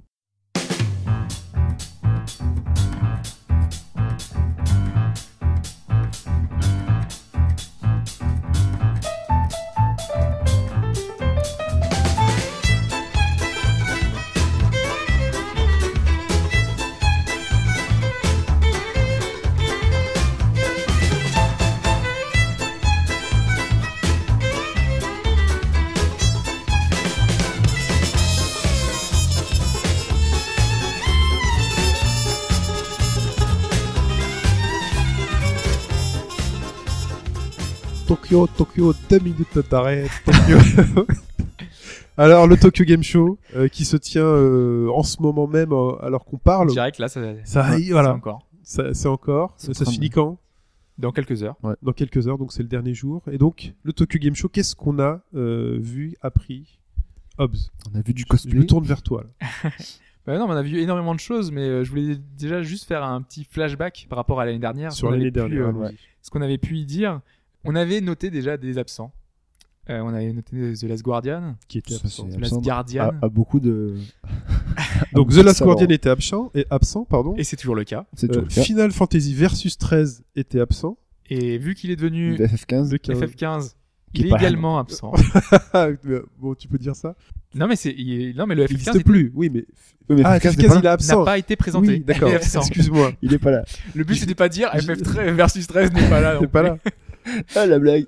Euh, voilà, quoi d'autre? Et euh, puis il y avait Microsoft, euh, on, qui était pas du tout présent. Et il y avait aucun stand, il y avait aucun truc Mm. Microsoft. Tout le monde pensait Et- que Microsoft allait partir du. C'est ça, on se disait est-ce qu'ils ont complètement abandonné euh, le territoire japonais? Et ben cette année, ils sont présents avec la Xbox One, Ils avaient un avec gros euh, des stand, en consoles. Normal. Oui, mais vu qu'il n'y a pas eu de date, justement, c'est- c'est une des choses qu'on peut noter. Euh, Sony a présenté donc sa PS4 en indiquant que ce serait pour février. Ouais. Microsoft n'a pas euh, donné lui Ils ont du mal euh, avec Kinect encore, c'est pour ça. genre- la version japonaise n'est pas prête. Ouais, elle est pas prête. Ah ouais. A priori, il y a une, une période de lancement qui sera entre février et avril, mais justement, on sait pas trop, et sachant que bon, c'est pas la priorité de Microsoft non plus. En tout cas, elle était présente pour montrer que Mais ils, Microsoft aura quand même jeux. euh, un gros stand. Et ce qu'il y a, c'est que, ouais, ben, ils abandonnent pas le marché du Japon, mais euh, Bah, à ils côté, ils arrivent ont annoncé qu'il y hein. aura des, euh, donc, euh, des exclusivités japonaises sur ouais, Xbox ça, ça One. fait, euh, ils le martèlent depuis quand même pas mal de temps. Ouais, mais en tout cas, là, ils l'ont confirmé justement que justement, ils seront présents euh, au Japon avec des titres spécialement pour eux. Ok. Donc on Même part si du pour côté. on l'a pas vu. hein. Que tu vois photographier des filles sous les jupes et tout. Oh. On part du côté des annonces avec déjà une première suite pour un jeu que vous aimez beaucoup, c'est Gravity Rush. Ouais, et c'est l'extrait sonore dont on a, a entendu en fait, puisque Gravity Rush c'était un peu le, c'est le, un des plus gros titres sur PS Vita, et on l'attendait plus ou moins. On se demandait s'il y allait avoir une suite ou pas. On se demandait le support aussi notamment, puisqu'à l'origine le jeu est un jeu PS3 euh, qui avait pas convaincu euh, Sony, et donc ils en avaient fait un jeu Vita. Donc on se disait peut-être une suite euh, pourrait être plus ambitieuse sur un projet euh, genre PS4. Et finalement, non. Les images qu'on a vues, il n'y a pas eu de. On ne sait pas trop si c'est une suite ou pas, si c'est euh, un, un un truc, on ne sait pas trop ce que c'est. Euh, mais de ce qu'on a vu, a priori, ce sera sur Vita que ça se passera. Et ça va prolonger l'aventure de 4. Et franchement, euh, c'est une bonne nouvelle. Ok. Piclogica. Ouais. J'ai bien dit. C'est le, ça. Piclogica Final Fantasy et c'est un Picross FF. c'est Picross Fit FF, ouais. Bah, c'était en fait euh, de- sur le système de jeu c'est des combats euh, donc tu dois résoudre des petits trucs de Picross assez rapidement pour euh, faire des combats à la FF D'accord. Donc euh, c'est un peu improbable comme mariage mais bon Téléphone euh, portable euh, alors là le support c'est normalement sur iOS ouais Voilà. Au pif, hein. C'est- Téléphone portable iOS Android en free to play ouais, ouais. enfin free to play Oh, ils font chier. oui mais avec le petit puce à côté pour acheter des trucs en plus D'accord. plus de temps pour les combats Mais j'avoue, un Picross sur téléphone portable.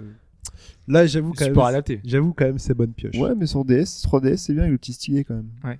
C'est plus Donc toujours que- du côté des doigts. annonces, toujours du côté des annonces. Donc on est à Tokyo et c'est bien en plus. Donc on, parle, on a beaucoup de choses japonaises. Euh, Il y a un nouveau Gundam, Gundam versus. C'est un nouveau, un nouveau Gundam versus. Un nouveau c'est pas le Gundam nom, versus. parce que sinon il a un nom vraiment un rallonge que j'ai pas, que j'ai pas noté, puisque c'est un jeu qui est très cher à, à Adam, qui Mhm. nous en a souvent dit vraiment beaucoup de bien. Il y joue très souvent euh, en Jap sur le PSN, euh, qui est un jeu qui est trouvable très facilement, euh, et qui plaît énormément aux Japonais. hein, c'est Gundam, mais là- celui-là vraiment en particulier. Et donc il y a une suite qui est en développement en arcade, euh, qui va sans doute plaire autant. Et une suite à Project Diva.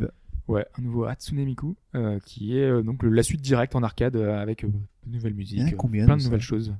C'est le deuxième hein, en arcade hein, ah seulement. ça va parce que j'entends- on entend beaucoup parler en fait ces derniers- enfin, ces derniers temps Hatsune Miku. Parce que c'est les portages Vita, le portage Qui s- PS3, D'accord, c'est pour ça. après la localisation en Europe, euh, tout ça. Et après, il y a beaucoup de cosplay aussi, je pense. Euh, C'est ça. C'est pour Ouais. ça que tu traînes un peu trop sur les sites de cosplay. Euh, on continue, on reste sur le, enfin, on reste, on revient sur le mobile. Euh, Qu'est-ce qu'on a noté de notable sur le mobile? Donc, il y a un nouveau jeu. Euh, alors, vas-y, je te laisse en parler. Ouais, en fait, euh, Capcom avait indiqué qu'il y aurait un nouveau jeu qui n'avait pas été annoncé, qui serait présenté euh, sur ce TGS. Mm. Et ce jeu, en plus, on se doutait que c'était normalement avec euh, le créateur de Phoenix Wright, donc euh, Motohide Ishiro, et Makoto Iehara pour euh, Breath of Fire et Dragon's Dogma. Ça vous donne un indice, ça, quand même. hein. Ouais, mais, ouais, mais malgré tout, tu vois, on, surtout qu'on avait Dragon's Dogma on- qui avait pas été annoncé, on savait pas, on se dit que c'était Ouais. pas Deep Down, donc ça pouvait être Dragon's Dogma 2. Euh, on se disait, ouais, ça pouvait être un jeu ambitieux ou alors un jeu 3DS, et non, c'est un jeu iOS. Voilà, continue dans ce. Dans ce... donc c'est Blade Fantasia, un RPG sur iOS. Qui a pas l'air mauvais, mais voilà, ça en Europe, un hein. RPG. Avec. Capcom, euh, bon, ça, ça reste à voir encore, mais. euh, Et un autre gros jeu qui devait être aussi, qui a aussi été euh, teasé, le Mhm. nouveau jeu de Matsuno. Bah, il a pas été vraiment teasé. Enfin, c'est parce que les gens sont allés vers lui et parce que Matsuno, euh, enfin, pour Vagrant Story, pour tous ses titres FF Tactics, euh, c'est quelqu'un d'imposant, de marquant. euh, toutes ses productions sont toujours un peu particulières, genre, souvent très Ouais. difficiles, euh, complexes. Et, euh, et là, bah, on se demandait justement ce qu'il devenait parce que il avait fait euh, le petit jeu sur 3DS euh, qui était dans la compil Guild 01. Oui. Euh, dont je n'ai plus le nom là tout de suite. euh, Je cherche aussi en même temps, mais je me souviens plus. dont on a parlé, Crimson Shroud, voilà, qui était très très bon, donc on recommande encore. Et, euh, et là, en fait, ben, il, il bosse sur un jeu, mais c'est un jeu de cartes et Voilà. c'est sur iOS. iOS encore. Mais ce qu'il a expliqué, c'est que ce sera pas un bête jeu de cartes, euh, un card RPG, ce sera vraiment un vrai jeu compliqué pour les hardcore gamers. Ce sera pas un jeu pour, euh, pour la masse Il vend son produit, quoi. casual. Non, non, non, vraiment par rapport aux autres jeux où, où Squ- Square Enix se cache jamais de dire, euh, voilà, c'est un jeu pour la meuf, enfin pour, euh, pour les gens, pour n'importe qui. euh, Comme Star Ocean. Sur iOS, le jeu de cartes. Bah, Enfin, tous les jeux de cartes en général de Square Enix sont, sont comme ça. Allez, on, on vous envoie un truc, c'est pour fan service. Il faut rappeler que, faut rappeler que l'iPhone, iOS, c'est un énorme carton au Japon. Ouais, non, mais complètement. Bah, C'est un énorme, c'est pour eux, c'est une vraie plateforme. Alors que nous, Ah on oui. se moque de la plateforme ici parce que bon, voilà. On Bah, on se moque pas vraiment de la plateforme, c'est le fait que euh, on aimerait avoir euh, des mécaniques plus profondes grâce au gamepad. D'ailleurs, là-dessus, Yamauchi avait déclaré que d'ici quelques années, euh, je, je crois que c'était l'année euh, 2000, début 2000, que euh, d'ici 10-15 ans, ce serait le jeu vidéo serait à 50% sur le portable, Mais voilà. sur support portable. Quoi. On y arrive. Hein. On Et y voilà, arrive. on y arrive. Un visionnaire, ce monsieur. Donc au niveau des infos restantes, alors qu'est-ce qu'on a vu? On a eu des jeux euh, jouables sur le salon, donc euh, NAC, Drive Club. euh, donc- Toutes les licences PS4 euh, finalement. Voilà, il y a un truc sympa qu'on a vu sur YouTube, c'est un journaliste qui jouait à NAC via sa PS Vita en remote play, c'était plutôt pas mal. Ouais, c'est ce qu'ils expliquaient justement. Ils montraient que la qualité graphique était vraiment très très bonne et qu'il était possible de jouer avec sa Vita au jeu sur euh, PS4. C'est un peu bizarre parce qu'on n'a pas le même nombre de touches, donc euh, il y a Mm. sans doute certaines fonctionnalités qui peuvent pas être. Avec euh, les, gâchettes. Ouais. Alors est-ce que le jeu ne propose pas d'utiliser les gâchettes? Ouais, ou alors tu pas, utilises pas les de- gâchettes derrière avec le truc tactile. Astuce, Ouais, peut-être. je euh, sais pas, on verra comment ça va faire, mais c'est vrai que. We'll see. Euh, Metal Gear Solid 5, Ground 0. Il y avait une grosse démo en fait présentée euh, par Kojima encore euh, pour montrer un peu déjà graphiquement ce que ça pouvait donner hein, parce que c'est un des, des gros jeux avec le nouveau moteur euh, qu'on a pu voir dans PES, voilà le, le Fox Engine. Euh, C'était très très impressionnant, vraiment très bluffant. On a vu une, la même vidéo euh, de jour et de nuit en fait, Mm. donc que l'approche est totalement différente euh, en fonction des ombres, en fonction de voilà des, des rondes des gardes qui sont un peu différentes. Il y a plein de petits détails, genre quand quand il pleut, des gardes éternues. voilà, c'est le, le souci de, la, de- réalisme, de crédibilité de l'univers, donc c'est vraiment chouette. Euh, après, on a vu des animations qui sont un peu rigides quand ils sautent. Ouais, ça reste encore rigide, ça. Non, non, mais je, je pense que le, le jeu était pas finalisé. Euh, Ah ils ont pas eu le temps de, de fignoler des trucs. Euh, sort quand d'ailleurs enfin, ça J'espère en tout cas, mais pas la date encore, si? je pense que ce sera When Is Done. C'est, mais je pense que c'est au moins 2014. Ouais. Bon, en tout cas, bien, en tout voilà, c'est c'est euh, ça- c'est quand même bluffant graphiquement comme truc. quoi. C'est vraiment de la next gen et euh, c'est toujours quoi. prévu aussi sur PS3 Oui, et 360. mais je pense que les vidéos qu'on voit, c'est de la PS4, c'est sûr et certain. quoi. Oui, forcément. Voilà. Et d'ailleurs, il a dit hein, sur PS. Là, la démo était sur PS4. c'est Ah, sûr. voilà, voilà. Sur PS3 360, ils visent les 30 images secondes alors qu'ils sont à 60 euh, sur les deux Ouais, mais grosses. après, faut voir quels détails ils enlèvent pour cette version-là. Voilà, on continue avec Lily Bergamo, Monsieur Suda 5151. Ouais, dont on savait pas grand chose encore jusqu'à maintenant, à part le petit teaser qui avait été montré. Euh, là maintenant on en sait un peu plus puisqu'ils ont pas mal parlé euh, lors d'interviews. On sait que ça se passera en 2043, donc Ça, sera dans un contexte un peu réel. C'est important. Non mais c'est important parce que justement la semaine dernière tu expliquais justement dans, dans Killer is Dead Oui. que c'était un- tu savais pas quand est-ce que c'était tout ça, enfin on comprenait rien, c'était un peu n'importe quoi. 2043. Là c'est en C'est en 2043. 2043. donc Ça nous Non aide mais ça, beaucoup. non, ça c'est dans un univers contemporain, enfin je veux dire dans un univers un peu réel, crédible. En euh, 20 ans quand même. hein. Non, mais 30 ans même. euh, 30. là, on, on voyait euh, euh, le, le personnage principal était habillé dans un univers, euh, dans un univers, avec un truc très typique japonais. Euh, et justement, ils leur ont demandé justement si c'était dans un, ça allait se passer qu'au Japon, dans un truc très japonais. Et non, il a dit qu'on aurait des influences très européennes, américaines, donc on retrouverait un peu une patte un peu différente. Des pom-pom girls avec des tronçonneuses. Je pense pas que ça, ça, ça a pas l'air aussi barré. Hein. Ça a l'air vraiment un peu différent. Et par contre, il y a un truc qui fait peur. Enfin, qui fait. Non, ça dépend. euh, comment on le voit et comment est-ce que ce sera abordé. Euh, ce sera possible d'y jouer donc au pad classique. Mhm. Et il y aura aussi la possibilité d'y jouer d'un autre point de vue sur portable ou tablette. Donc je sais pas trop ce qu'ils veulent dire par ça. Et il a dit que ce sera 50-50. Les gens ils préfèrent y jouer sur portable, tablette et sur euh, avec un pad classique. Donc euh, je sais pas, C'est bizarre un- comme idée. C'est un jeu Wii U en fait. Ok, bon. On continue avec Crimson Dragon. Crimson Dragon, pas créateur de Panzer Dragon, Ah oui. qui ouais, sera ça- en ça fait me- ça me euh, dit quelque chose ce nom. voilà, euh, qui, qui est sur Xbox One, qui est un titre qui était normalement sur 360, qui était utilisable uniquement avec Kinect à l'origine.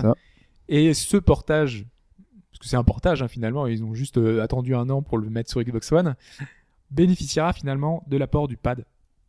Il sera jouable uniquement avec Donc, une bonne On vieille peut peut-être manette. s'attendre à ce que ce soit une vraie suite à Panzer Dragoon quoi. Non, ce sera pas une vraie suite, hein, ce sera dans Enfin, un univers dans- à part. Mais dans c'est vrai, dans l'esprit, c'est c'est un peu ça. Mais il y aura une petite touche d'RPG et tout, avec monter les caractéristiques de ton dragon, des, des compétences et tout. Un Panzer Dragoon-like, c'est ça que tu voulais dire? Ouais, Ouais, voilà. ouais, c'est ça. Mais ben, un peu, qui touche un saga. peu vers le saga. Parlons de Deep Down, puisqu'on a appris des choses intéressantes cette semaine sur Deep Down, qui était jouable sur le salon. Intéressant, c'est vite dit. hein. Bah, c'est ça, ça- dépend de ça- ton point de vue aussi. c'est assez structurant quand même pour le jeu. On s'imaginait déjà un jeu à part entière, et là, qu'est-ce qu'on apprend déjà? En premier lieu, bah, c'est que c'est un free-to-play. Ouais. Bon, Pourquoi Au pas rage, au désespoir. pourquoi pas hein, sur un énorme, euh, enfin c'est un jeu un peu de lancement. Enfin, c'est un Ouais, des premiers jeux qu'ils ont annoncé sur une grosse console. Et ça Ouais, mais du coup, on, s'imagine un truc moins ambitieux que prévu. Enfin, c'est un peu dommage. Bah, Il y a de très bons free-to-play. Hein. Oui. Fantasy Star, j'en ai dit beaucoup de bien déjà. Euh, Il y a plein de jeux free-to-play qui sont très bien. Mais ils sont seulement bien, en fait. Ouais. Ils sont pas extraordinaires. euh, Alors qu'on pouvait s'attendre, rien que graphiquement, quand on voyait les images, les trucs, les animations, on se disait que ça pouvait être un- très ambitieux. Puis finalement, Bah, c'est bah, comment investir beaucoup, euh, déjà beaucoup de soi et beaucoup d'argent dans un jeu finalement que tu vas dans un premier temps donner gratuitement Ouais, c'est ça. en espérant que ça marche? Euh, c'est quand même assez différent de euh, un grand jeu qu'on va te vendre, qu'on va te surmarketer et les gens vont lâcher 60 euros direct. Tout à fait. C'est très différent donc euh, donc ça risque d'être frileux. Par contre, il y a quand même eu, enfin, il y a eu des premières impressions de, de Ouais. gens qui ont pu tester. Enfin, rapidement, euh, on, euh, sur la démo, euh, a priori, donc, on pouvait choisir donc son armure, un peu comment son personnage était équilibré. Donc, parce qu'en fait, quand on commence, une mission, quand on va lancer une, un donjon, euh, on avait dit que c'était un peu, ça, ça tournait autour de la mémoire. Donc, en fait, on est un peu dans une préparation à la Monster Hunter. On choisit son armure, on choisit son arme. Là, on avait que la lance. On pouvait attaquer qu'avec un truc. Et on choisit en fait ses compétences. Contrairement à Monster Hunter, on n'a pas de compétences particulières. Là, on a des, des, des effets positifs, des effets négatifs qu'on doit choisir parmi une tonne de compétences possibles. Donc, euh, donc ça fonctionne comme ça. Et une fois que le niveau est lancé, c'est généré totalement aléatoirement les ennemis et les niveaux, les pièges qu'on va rencontrer. Et le but, ça va être de trouver un objet dans ce niveau et de ressortir. Donc euh, toute cette mission-là va se passer comme ça. Les premiers retours à ce niveau-là sont plutôt donc encourageants et nous ont trouvé ça plutôt sympa. Mhm. Par contre, la difficulté est vachement dépendante des niveaux qui sont générés. Donc euh, parfois c'est très très compliqué et d'autres sont très très simples parce que les pièges sont placés genre qu'à la fin ou mal placés. Euh, certains ennemis sont un peu nuls ou ont des résistances pas forcément pas très intelligent quoi. Donc pour l'instant, en même temps, le jeu est pas très avancé, Ouais. j'imagine, mais euh, c'est pas aussi. euh, Enfin, il y a encore des petits trucs à ajuster, quoi. Tambourin, tambourin, Taiko no wa- sur Wii U. Taiko no Tatsujin ou sur Wii U, euh, jouable au gamepad, au tambourin, à la Wiimote, comme on veut. À tout. Voilà, euh, avec un mode multi euh, qui- où les joueurs pourront se relayer. Voilà, c'est les petites nouveautés de la, la version Wii U qui peut cartonner parce que la version Wii avait fait un énorme euh, carton au Japon. Mhm. Donc euh, cette version Wii U avec plein de petits ajouts peut euh, marcher tout autant. Euh, on a Soul Sacrifice Delta aussi des, euh, des infos. Oui, oui, euh, parce qu'on a, on, la semaine dernière, on avait dit qu'on savait rien sur le titre, on savait pas du tout si c'était vraiment une suite ou pas, si c'était euh, juste des nouveaux, enfin des missions supplémentaires. Euh, en fait, on aura des nouveautés à, à tout niveau. euh, on aura des nouveaux monstres, des nouveaux euh, environnements, des nouveaux pouvoirs, des nouveaux sacrifices. Euh, ils sont inspirés de contes divers et variés, notamment des contes de Grimm. Donc, on a un petit peu le- euh, le chaperon rouge, tout ça. On a des, je vous conseille de voir les visuels, les artworks. Ils sont super stylés. euh, donc on a un peu ce style japonais qu'on avait déjà dans le premier, mais avec des influences européennes qui sont vraiment euro- européennes ou américaines, Ouais, mec. qui sont euh, plutôt bien senties. D'accord. Et ensuite, c'est la séquence préférée d'Hobbs parce que c'est les choses les plus importantes du monde du jeu vidéo. Mhm. C'est en vrac et on commence par un costume. un costume. Mais Ouais. non, mais c'est parce qu'il voulait dire que Lightning Great Sword c'était encore là. euh, Voilà, on est là, on Ouais. vous le vend. euh, Après, on montrait les seins de Lightning. euh, Maintenant, c'est le costume Yuna, quoi. Voilà, c'est le seul moyen de montrer un peu le jeu, quoi. Euh, G-Stars Victory versus. Oui, parce que c'est une, enfin un, un jeu finalement qui est attendu. C'est Naruto, DBZ, un peu tous les personnages de, de manga populaires du, du moment entre Ah, c'est guillemets. celui-là, d'accord. oui, c'est Ouais. celui-là. ouais. Ok. Et en fait, le jeu était pas du tout avancé. Euh, c'est Boulap sur Gamecult qui expliquait justement qu'il était très déçu après l'avoir vu, euh, que le jeu était, euh, enfin, il y avait plein de plein de problèmes, plein de bugs quand il quand il commençait à enchaîner, Ça ça enchaînait pourquoi le pas. présenter si c'est aussi peu avancé, quoi. Bon, après, il fallait bien montrer quelque chose, j'imagine. Enfin, Ouais. Mais bon, Un trailer vite fait, quoi. voilà, donc c'était pas avancé. Une info d'une extrême importance, pas de localisation pour Phantasy Star Nova. Ah bah oui, Fantasy Star Nova, c'est le gros titre de la Vita l'année prochaine. Je le troll. Parce que là, il y a des gros yeux. Euh, qu'est-ce qu'il dit? C'est les costumes. Je peux pas dire juste les avant. costumes, tu le truc le plus important pour fout. toi, c'est les costumes. Mais Vas-y. non, Fantasy Star Nova, on l'a dit la semaine dernière, c'était la grosse annonce de la grosse conférence de Sony. Mhm. Euh, c'était quasiment le truc le plus marquant, c'était que Sega revenait avec Tri-Ace sur une grosse série, un truc phare, euh, une- vraiment de, de Sega. Et en fait, euh, ils ont dit il n'y a pas de localisation prévue pour l'instant. euh, ça risque de faire comme Fantasy Star Online 2, où le jeu est sorti depuis un an et demi au Japon Ouais, et toujours toujours. rien quoi. Donc euh, c'est super décevant. Et en plus, vous vous interdit, c'est ça, on vous interdit d'y jouer. euh. Ouais, non, mais ça encore, ça passe. Tu peux pas- contourner maintenant. C'est pas comme Dragon Quest. Non, non, mais en fait, euh, tant que tu fais rien de, enfin, t'es pas gênant dans le jeu, ils te, ils te virent pas quoi. On te garde. si tu on fais te pas garde, le tu es on te garde. gentil. Reste dans ton coin. Par contre, il y a une localisation pour JoJo's Bizarre Adventure All Star Battle. voilà, Plus plus X plus Alpha. Édition HD. 2013. ça y a pire. Il y a pire, c'est vrai. Voilà. C'est ce qui est marrant avec ce jeu, c'est que ça crée un énorme hype. On peut le voir hein, sur Twitter, Ouais. le forum et tout. C'est tout le monde cherche à lire les mangas. euh, Vite, les gens veulent être prêts pour euh, le jeu. C'est ça. Euh, Moi- Moi-même, j'ai- j'hésite du coup à lire les mangas juste pour, juste pour ça quoi. Juste ça a l'air savoir. stylé, tu vois. Il faut laisser tomber le hype. Les gens vont acheter là, les mangas, puis ça va vite retomber sur Et le. le jeu a été super bien reçu, j'avoue. Oui, à ce qui paraît. Et donc dans ce salon, les mecs se sont dit on sait que vous aimez les salons, donc on a mis un salon dans votre salon. et ce salon, c'est l'Indie Game Festival, le festival des jeux indépendants. Oui, mais c'est un truc qu'on fait partout, même le 3, ils ont Oui. une partie indé, euh, toutes les, tous les grands salons, hein, une, une partie indé comme ça. Alors qu'est-ce qu'il y a dedans? Eh ben, en fait, il y a plein de petits titres plus intéressants presque que tout ce qu'on a vu, parce que là, il y a pas grand chose de super enthousiasmant justement. Alors que euh, dans la partie indé, on a eu euh, plein, pas de, pas de surprises, mais des, des, des petits jeux vraiment intéressants. Euh, bah, déjà, dans l'indé japonais, euh, Cave Story fait partie des, vétérans, des, plus grands titres euh, qui se sont fait connaître un petit peu sur PC du, monde entier. Enfin, un peu grâce à ça, la scène indépendante japonaise, c'est un peu Cave Story à elle, toute seule. Et donc, on aura un Cave Story Plus. Ça faisait déjà quelques temps qu'il était annoncé, mais en tout cas, il était encore là, encore présent. C'est juste pour dire, voilà, il y a encore ce titre-là qui est marquant, qui est un peu le père de tous les jeux indés japonais qui était là. Il y a une suite, La Mulana. La Mulana. Je sais pas ce que c'est du tout.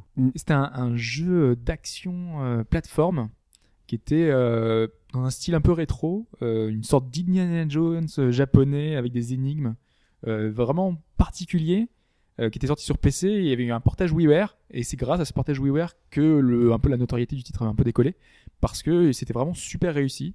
Euh, et les critiques étaient excellentes. hein. Il a eu par exemple 8 sur Gamecult. C'est Mhm. pas rien. C'est pas les, tous les jeux indés ont, ont cette note-là. Ça fait partie des jeux qui plairaient à Pipo puisque c'est un peu dans le même euh, style, un petit peu vite fait euh, que que Spelunky qui, qui l'aime beaucoup. Mhm. Donc euh, une suite euh, a été annoncée voilà à ce TGS. euh, c'est plutôt une bonne nouvelle aussi. Yatagarasu. Euh, Yatagarasu c'était le nom d'un jeu de baston pareil des anciens de chez SNK euh, qui qui faisait un jeu de baston euh, vraiment ça, ça se voyait visuellement que c'était euh, quasiment du SNK et c'était un jeu qui était, qui était censé être porté sur 3DS parce que c'est un jeu PC à l'origine c'est un jeu indé PC Euh, et la version 3DS en fait apparemment leur a posé beaucoup de soucis et au lieu de faire une version 3DS ils ont décidé de faire un truc un petit peu plus ambitieux mais cette fois sur PS Vita Il change de nom. et du coup, au passage, ils changent de nom. Ils ils l'ont appelé Legend of Raven. Euh, donc du coup, bah, c'est un peu, ils sont pas mal aidés par Nick Ellis qui s'occupe de pas mal de jeux indés aux États-Unis. Et donc euh, voilà, ils leur apportent leur soutien. Il y avait une campagne Kickstarter qui avait été euh, qui avait été amenée donc pour avoir euh, pas mal de fonds. Ils créaient de nouveaux personnages parce qu'il n'y en avait que 6 au départ. voilà, il y a un vrai travail autour de ce jeu d'ancien de SNK qui peut être très intéressant, mais qui a un côté aussi très particulier parce qu'il y a le, des, des- les développeurs qui interviennent, qui donnent des petites phrases de quand tu fais des combos et tout. C'est un peu un peu bizarre des fois. Alors que le site, enfin, mais c'est super beau visuellement. C'est de la 2D, un combat 2D. J'ai pas du tout. euh, c'est- le genre de choses qui m'intéressent, mais je m'étais pas Ouais. du tout renseigné là-dessus. Je regarderai pour euh, les prochaines, euh, les, pour les prochaines éditions du podcast et on continue avec Astabreed. Ouais, ça fait partie. En fait, je pense que c'est visuellement euh, celui qui a le plus marqué les, les gens qui, qui ont présenté, qui ont assisté à la présentation. Pourquoi? C'est en fait un jeu de shoot euh, 3D plus ou moins, euh, parce qu'en fait la caméra change constamment de vue. Euh, au début, bah, la caméra est en 2D, donc on, la- on a notre mecha, on joue un mecha, c'est Ouais. un jeu de shoot un peu classique. Donc on a une vue de côté qui ressemble un petit peu euh, à pas mal de titres type R-Type, mais vu qu'il y a des bombes un peu et des missiles qui arrivent de partout, euh, moi ça me fait un peu penser avec Bangayo.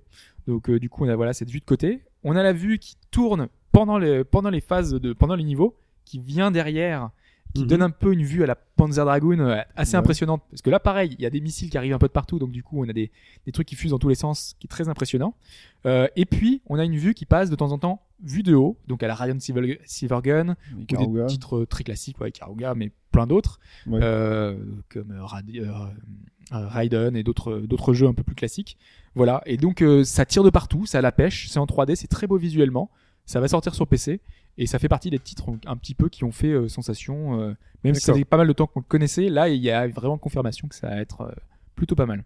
Ensuite, on a un truc qui s'appelle Crypt of the Necro Dancer. Alors là, ça le... c'est un peu le meilleur pour la fin. Alors là, le titre, déjà, il est bon. C'est un dungeon dungeon crawler musical. Déjà, Musical. Déjà, nouveau genre. c'est un nouveau genre, ça n'existait pas. exactement. inventé. Donc en fait, on est vu de haut, une vue très old school, un petit peu euh, dungeon crawler classique. Sauf que euh, notre petit personnage bouge de case en case sur le rythme de la musique. Donc euh, on a un- une, musique qui passe en fond. Et à chaque fois qu'il y a un tempo, un- le tempo qui bouge, tac, notre personnage, on lui dit de faire une action dans une case euh, à laquelle on veut, Adjacente. adjacente exactement. Et euh, s'il y a un ennemi, le personnage va taper. S'il y a un trésor, il va prendre le trésor. Sinon, il peut se diriger, donc avancer, aller dans toutes les directions qu'on veut. Et donc, en fait, on, on se balade dans les niveaux, dans les différents donjons, comme ça, rythme. sur le rythme de la musique, euh, en avançant, en battant les ennemis, etc. Et on peut euh, importer ses propres MP3. Donc, du coup, des niveaux qui sont générés aléatoirement suivant nos MP3. Et donc, du coup, la durée de vie est infinie en fonction de. Voilà, alors, est-ce euh, qu'il y a un intérêt justement à cette rythmique ou c'est simplement pour l'ambiance euh Ben, ça reste à voir parce que on n'a pas vu énormément de choses non plus. Y a pas de mais euh, j'imagine que ça doit être, euh, ça doit apporter un petit plus d'avoir le rythme. Mais euh, je pense pas que ça révolutionne non plus énormément le, le genre. C'est vraiment pour le côté un peu stylé euh, avec euh, ce, ce, ce truc qui arrive en rythmique.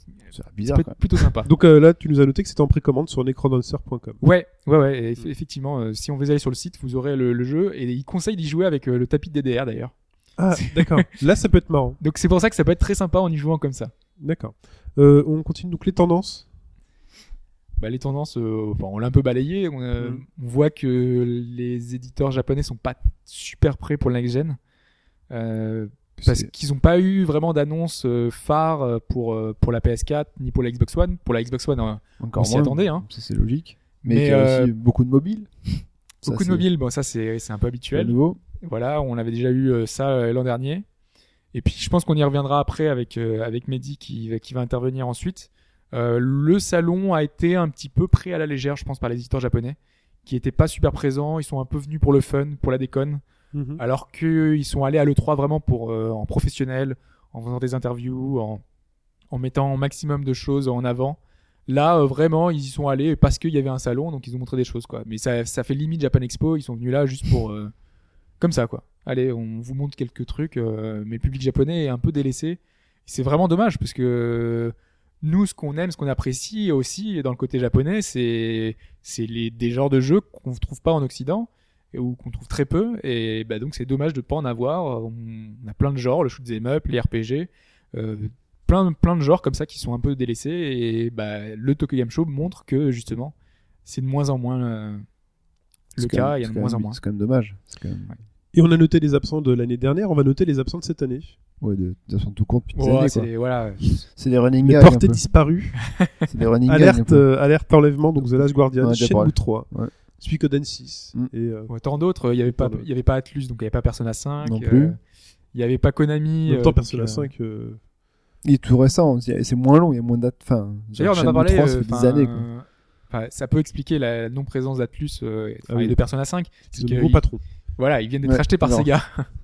Sinon, c'est Sega qu'ils ont racheté, ouais. Mm. voilà, enfin, ils ont racheté la maison mère, ils ont rajouté Index. Et Ouais. Index appartient, enfin, à, possède Atlus. Donc, du coup, bah, par. euh, De fil en aiguille, Voilà. c'est Voilà. c'est un rachat c'est global. ça. Donc c'est la fin pour cette actu du Tokyo Game Show. Mm. Donc on va euh, accueillir euh, Mehdi. En attendant qu'il se connecte, Mehdi, est-ce que je peux faire une actu? Oui, perso vas-y. J'ai un mon ami. Je vends une voiture. Pas du tout, pas du tout. J'ai mon ami. annonce. Je suis fils unique, mais c'est mon ami, mais c'est limite mon frère. Limite, tu vois, qui organise euh, un tournoi euh, Street 3-3 Third Strike à Toulouse, euh, qui Ah. s'appelle la Paris Cup. Non, mais c'est un gros événement et tout. Attends, je vois l'affiche. C'est sponsor par Mad Cat, Triton et tout. Donc c'est le samedi 23 euh, novembre. Donc il y a un tournoi solo. Euh, le dimanche 24 novembre, c'est un tournoi team 3 versus 3. Et c'est à Neo Arcadia, c'est la salle de Toulouse que je connais bien. C'est tout à fait, c'est Neo. Arcadia et euh, c'est donc c'est prix unique donc c'est 15 euros le pack de deux tournois plus le free pay. Donc vous inscrivez sur Neo Arcadia euh, w, swga.com. Voilà. Donc oui non mais c'est Gros quelqu'un de la famille. Là c'est quelqu'un de la famille, je, je suis obligé, c'est mon sang, c'est mon sang, c'est ma chair. Donc et je reparlerai peut-être plus tard. En tout cas il faut apporter ses sticks. Euh, et voilà, ça se passera à Neo Arcadia, 34 rue Bayard, 31 000 Toulouse. Ouais, euh, Si c'est vous- la, la plus grande, enfin c'est la seule celle-là C'est la- à Toulouse donc en même temps. Voilà. Voilà. Mais euh, une super salle vraiment. Donc voilà, c'est mon pote, c'est Slim, il m'a demandé, il m'a dit écoute, euh, il faut que t'en parles. Je dis mais pas de souci quoi. Dans la seconde, je reparlerai encore la semaine prochaine et toutes les semaines. Voilà. Très bien, on essaye de joindre euh, Mehdi, notre invité, notre spécialiste qui bosse pour NHK et Fuji TV. Ça c'est classe quand même. Au bas gauche droite featuring NHK et Fuji TV. à tout de suite. Donc très chers auditeurs, nous revoilà. Après mise en place technique euh, ultra sophistiquée, euh, nous avons Mehdi. Vous allez voir la preuve en image. En direct de Mehdi Tokyo. Nekash en direct de Tokyo. La euh, ligne n'est peut-être pas toujours très bonne. Donc vous, la- vous allez le reconnaître, c'est celui qui a la moins bonne qualité sonore d'entre nous. Bonjour Mehdi. Bonjour, bonjour, enchanté. Euh, Mehdi Nekash. Alors présente-toi Mehdi. Alors, euh, comment est-ce que je pourrais me présenter? Euh, bah, Pour être simple, je fais une émission qui s'appelle Netageo, Oui. qui parle de pop culture euh, en, en règle générale, euh, bien que je sois un gros gamer. Mais j'essaye de, de, ouais, de présenter euh, pas, pas que du jeu, mais un peu tout ce qu'il y a autour. Quoi. Ton émission elle est sur le, elle est sur le, le, le web, c'est ça? Le web, ouais, sur le web, euh, faut aller sur le site Netageo. euh, et c'est tourné en français et en japonais pour ceux qui veulent travailler leur japonais. Ça c'est de classe. temps en temps, mettre des sous-titres en anglais. Et on a aussi balancé que tu bossais pour NHK et Fuji TV, quand même. Ouais, ouais, ouais, ouais, ouais. Euh, plus en ce moment sur pour Fuji Télé, NHK c'est fini, mais euh, ouais, tout, là plus, plus- plutôt sur euh, pour Fuji Télé. Alors euh, Mehdi, tu es là avec nous parce que tu as passé plusieurs jours au TGS. Donc Ouais, aujourd'hui, j'ai hein, passé- ouais, aujourd'hui tu en reviens là, tu là tu, sors du métro, tu viens de rentrer chez toi, si on a bien compris. Ouais, je viens de me battre avec euh, 150 000 personnes qui étaient rentrées euh, en même temps que moi. C'est une vraie galère. Bah, nous, on a la Euh, Japan, on a- nous, on a la Japan Expo en région Ouais. parisienne. On connaît, c'est vrai que c'est une fois. euh, voilà. Euh, alors, Mehdi, euh, parle-nous un peu de ton expérience TGS, de ce que tu as vu. parce que t'es un habitué, hein, donc euh, forcément tu peux avoir un peu le jeu des comparaisons, savoir s'il y a eu du monde, un peu tes impressions euh, par rapport aux années bah, précédentes. euh, ça fait combien de temps? Je fais le TGS depuis, euh, enfin en tant que presse, en tant que média depuis 2006, je crois. Ouais, donc ouais, ça fait ça fait pas mal de temps. Et ce TGS là, euh, hmm, Voilà, c'est un peu la même impression que nous. tu l'as, tu... mitigé parce que euh, alors c'est une impression personnelle j'ai l'impression qu'il y avait un peu moins de monde que d'habitude même en, en journée publique. Euh, j'ai connu enfin j'ai connu des gestes où tu pouvais carrément pas avancer surtout entre quand tu te retrouvais entre le stand de Capcom et Bandai Namco euh, tu pouvais plus bouger. Ouais. euh, là c'était un peu comme ça mais moins que d'habitude. Donc la première la première idée c'est euh, c'est que euh, bah, il y avait peut-être un petit peu moins de monde et puis après, euh, au niveau des stands, bah il y avait pas Konami, il y avait pas Level 5. Euh, Tecmo, ils avaient un mur avec des affiches dessus D'accord. euh, pour, pour leur pour leurs 30 ans si je me si je me trompe pas. Donc euh, bon, Konami était quand même euh, était quand même présent, mais sur le stand de Sony en fait. Ils avaient Ouais. euh, MGS. Ouais, ils étaient, ouais, ils étaient présents, mais euh, d'habitude à chaque fois ils ont un grand stand, les gars. Là, moi, j'appelle pas ça être présent. Ah, complètement. ouais. Donc euh, ouais, c'est comme Level 5. Level 5 chaque année, ils ont un, un stand bourré de monde avec tout, tout le temps un au moins un titre. L'an dernier, c'était euh, Fantasy Live, Fant- Fantasy Life, des trucs comme ça. Au moins, au moins quelque chose qui fait que voilà quoi, ça, ça motive. Et cette année, euh, on n'avait pas Piconami, ils étaient là pour parler principalement de euh, de Metal Gear. Bon, alors ils ont fait une, ils ont fait une, une démonstration en fait du euh, du Metal Gear, alors Ground Zero si je dis pas de bêtises, parce Ouais. qu'en fait, alors parce que c'est compliqué parce qu'en fait ils sont en train de préparer deux versions. euh, J'ai pas tout compris, mais euh, Ouais, a priori en fait, c'est le prologue. Metal Gear, voilà. Euh, et, euh, et ils ont fait, ils ont, ils ont, ils ont fait une démonstration euh, hors du salon. Euh, donc, donc Ah, c'était voilà. pas Par- sur le salon en fait. non, ouais, c'était c'était avant en fait, c'était avant. Et, mais sur le salon, non, sur le salon, bah il y avait euh, Monsieur Kojima qui était venu pour parler un peu du euh, de Metal Gear. Alors moi, ouais, parler devant des grands écrans, tout ça, c'est- pas mon kiff et je préfère voir de mes yeux. Quoi, j'aurais bien aimé qu'ils aient- qu'il qu'il y ait un poste ou qu'il y ait quelque chose parce que je sais qu'aujourd'hui euh, ils ont plus ou moins développé quelque chose. Il y a quelque chose qui est jouable. Euh, j'ai trouvé bien dommage euh, qu'on n'ait pas ça sur le, le TGS. Alors en gros, euh, c'est simple. euh, même pour Square Enix, il n'y a pas eu de nouvelle annonce. euh, à part bon, d'accord, ils vont sortir Dragon Quest sur PC, mais ça je le savais depuis Babelwood City. Ouais, pour ouais. peut-être ceux ouais. qui sont euh, qui sont qui viennent de l'étranger, ils le savaient pas forcément, mais nous on le savait déjà quoi au Japon. Pareil, euh, le nouveau euh, Final Fantasy XVI euh, sur PS4, c'est c'est pas euh, on le savait quoi. 15. 15 même. 15. Euh, 15, excusez-moi, euh, 15. La Donc, TGS pas, est en euh, avance, c'est direct. je commence à... ouais, tu vois, il y a tellement de Final Fantasy que je commence à m'embrouiller, quoi.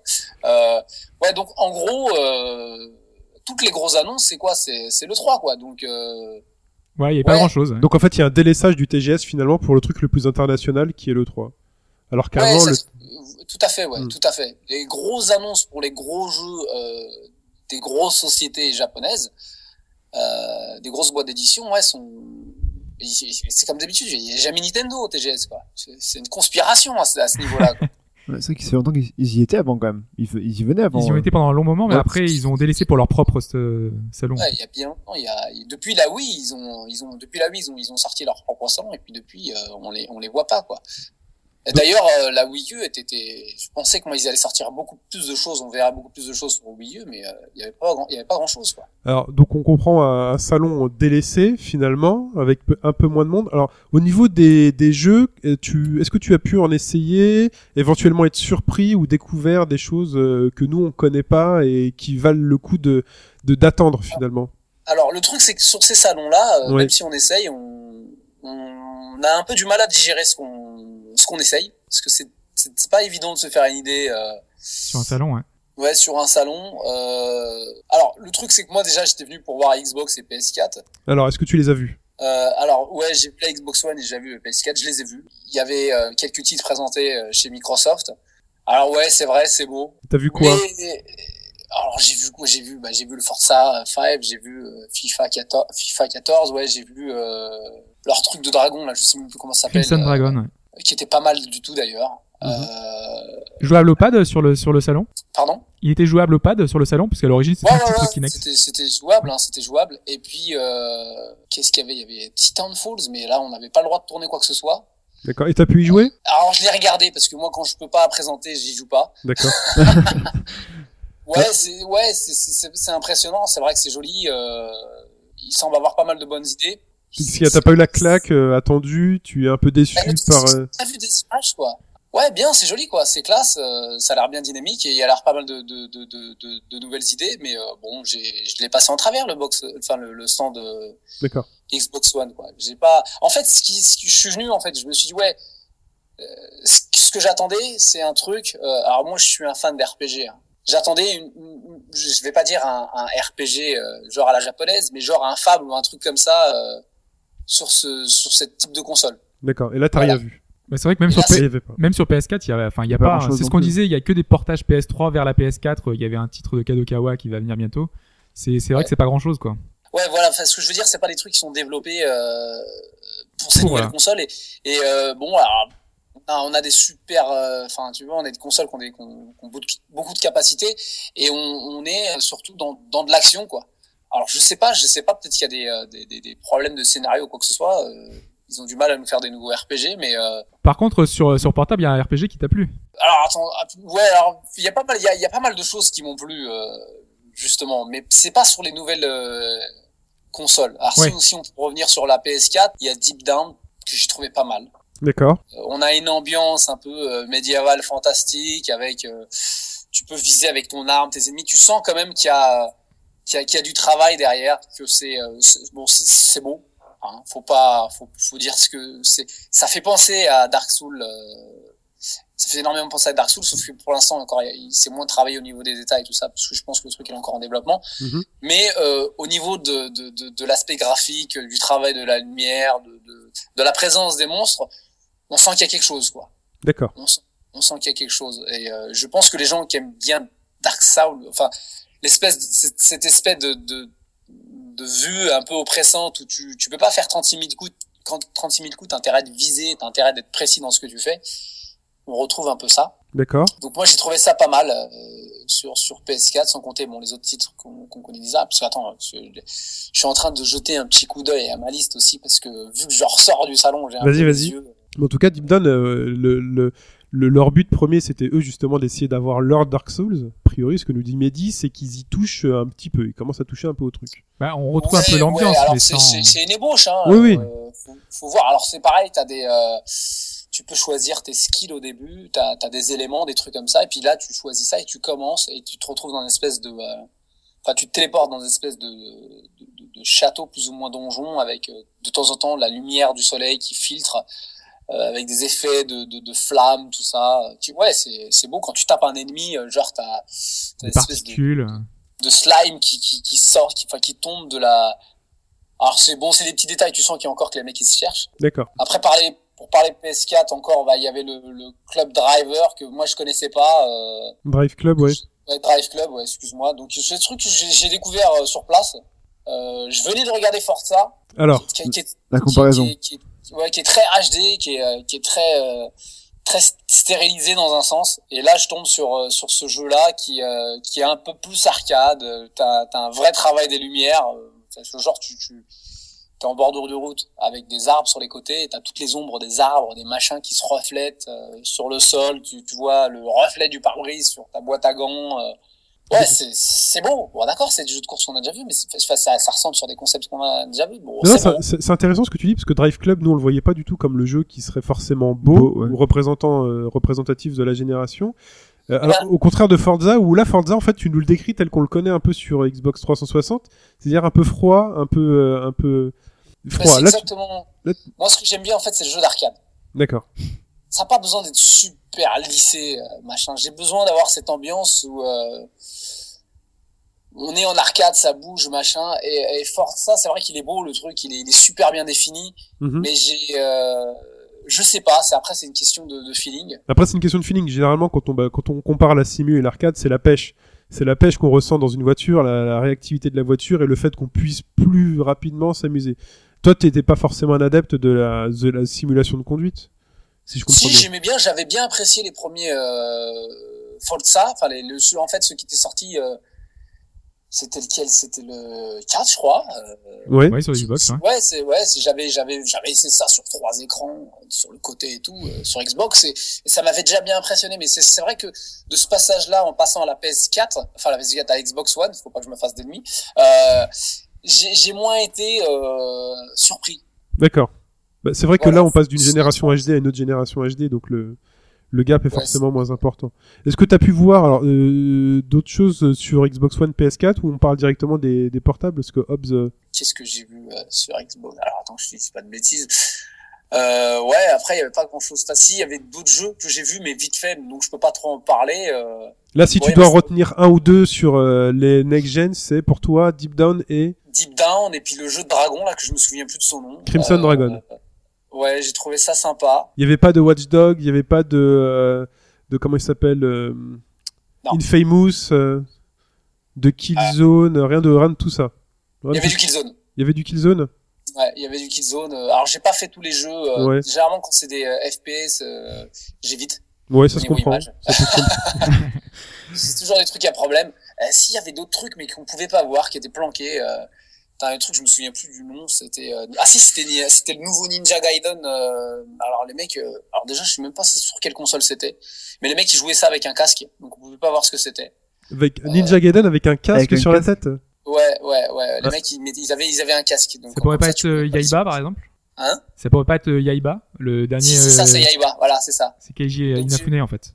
Euh, Je voulais Euh. regarder Yaiba, mais euh, Mais ce casque, c'est quoi ce casque? Ça doit être Bah, le casque de, de Sony en fait.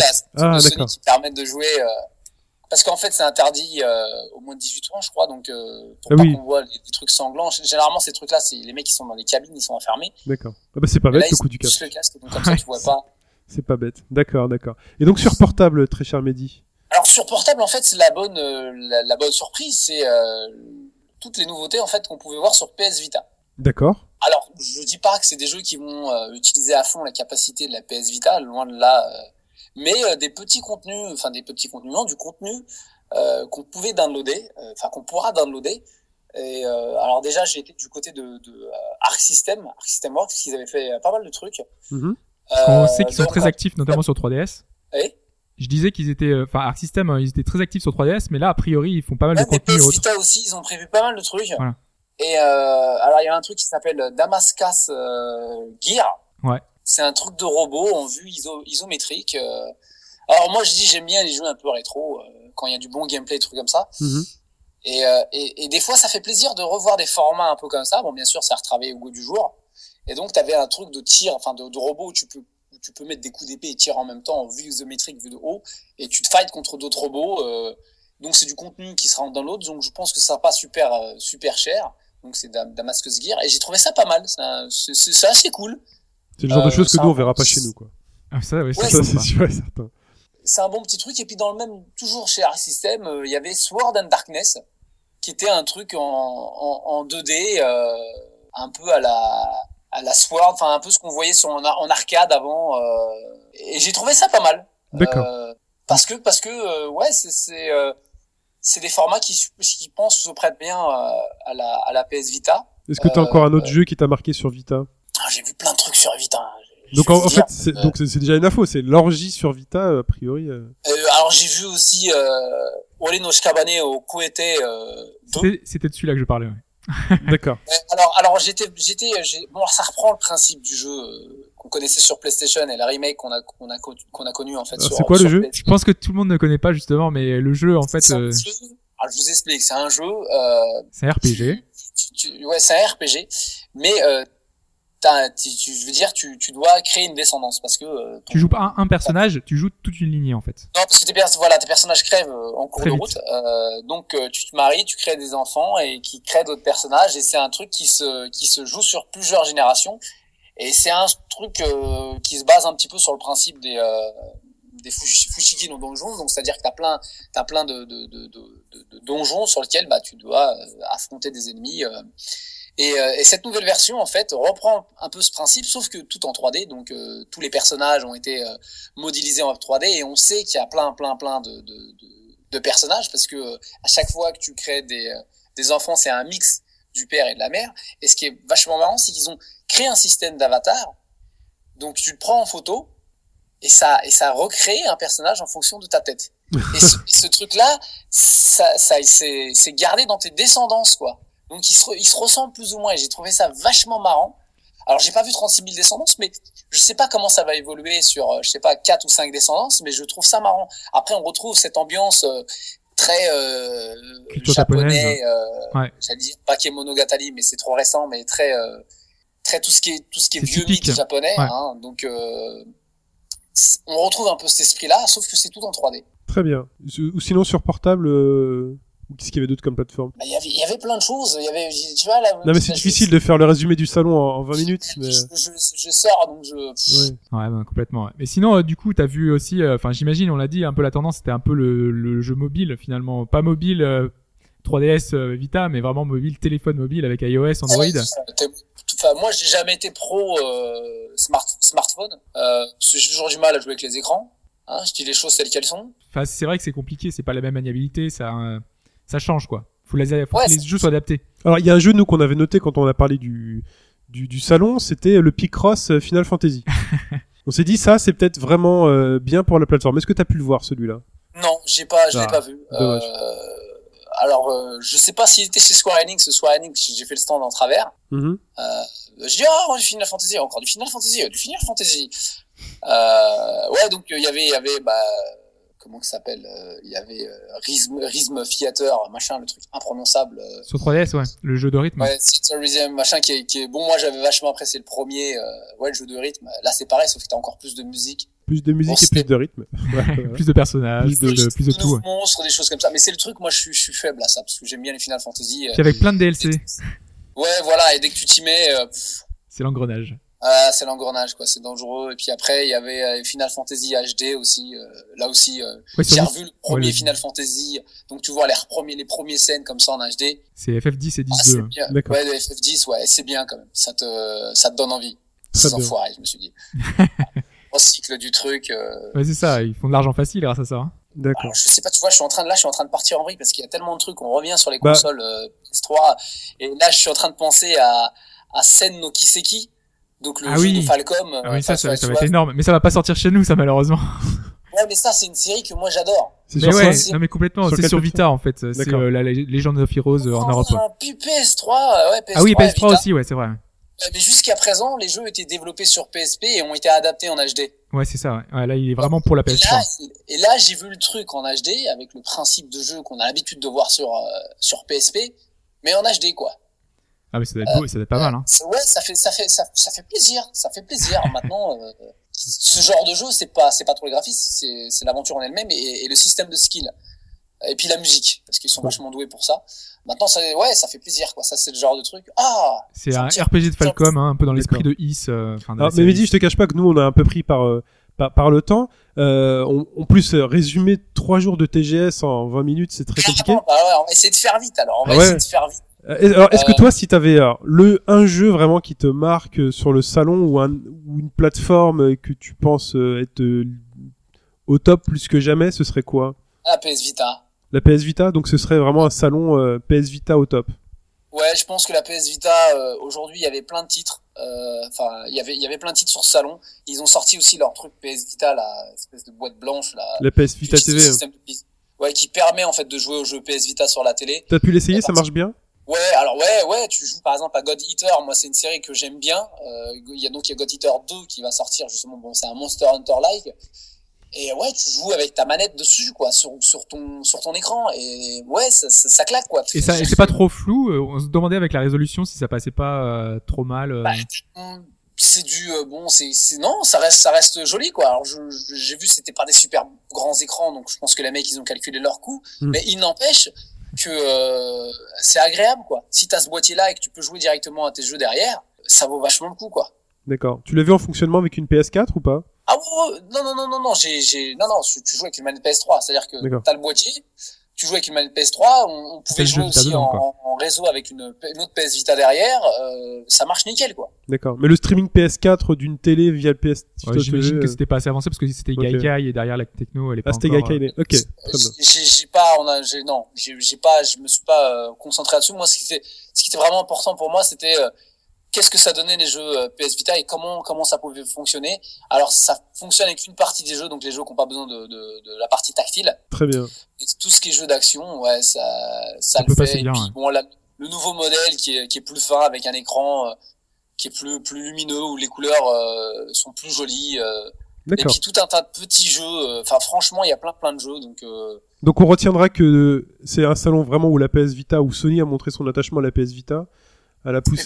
l'ensemble des, des ouais, plein plein d'autres développeurs et, de- et, et le gros truc qui est vachement important à préciser et qui moi c'était un point un point qui me faisait peur, c'est que euh, on avait tendance à vachement avoir de, de, de sociétés de smartphones. Alors j'ai rien contre le jeu smartphone, mais je suis un gamer et j'estime que les jeux console euh, c'est pas le même investissement Mhm. qu'un jeu où il faut appuyer euh, tac tac en rythme euh, pour faire sauter un bonhomme. Alors, je résume, tout n'est pas comme ça, il y a des très bons jeux, mais maintenant on voit ces sociétés là de gros- qui, qui, qui retournent au, à la console, à la 3DS et la PS Vita et qui sortent des titres intéressants. D'accord. Et c'était le cas de, de Puzzle Dragon. ouais, Puzzle Dragon, enfin voilà ça. Et puis il y avait aussi euh, Maple Story. Ouais, effectivement. Euh, c'est des trucs qui viennent directement du, du monde du PC, qui viennent du truc de, de sociétés online qui font autre chose que ça et qui, qui font des jeux pour console. Et ça, ça a un bon petit rendu. C'est des jeux qui sont amusants. Ouais, donc c'est une bonne étape. Ça veut dire que ça évolue pas que dans un sens euh, jeu, jeu online euh, et, euh, et jeu smartphone. Quoi. On, on a un petit retour sur, le, sur les jeux consoles. Très bien, bon, on va noter cette tendance. Ah. Mehdi, on te remercie beaucoup De rien. de ton mini débrief. On est désolé si euh, tu n'as pas pu, on, si on n'a pas pu prendre tout le temps qu'on voulait, mais là, nous, on est déjà sur un podcast super long. Mais je pense que de toute façon, Mais vous on- pourrez retrouver tout ce qu'il fait. euh, Enfin, il va me parler Ouais. en longueur dans ses émissions en lui. Tout à fait. euh, Voilà, ouais, j'en ferai. Donc, rappelle-nous l'adresse, Mehdi, pour finir. Euh, bah, c'est www.netageo.com. Ok, très bien. Eh ben, merci beaucoup, Mehdi. On te remercie vraiment chaudement de ta participation et on espère peut-être à une prochaine fois. Bye Bah, bye. ouais, c'est- moi, je vous dis à bientôt. Salut. Ciao. À plus, bye.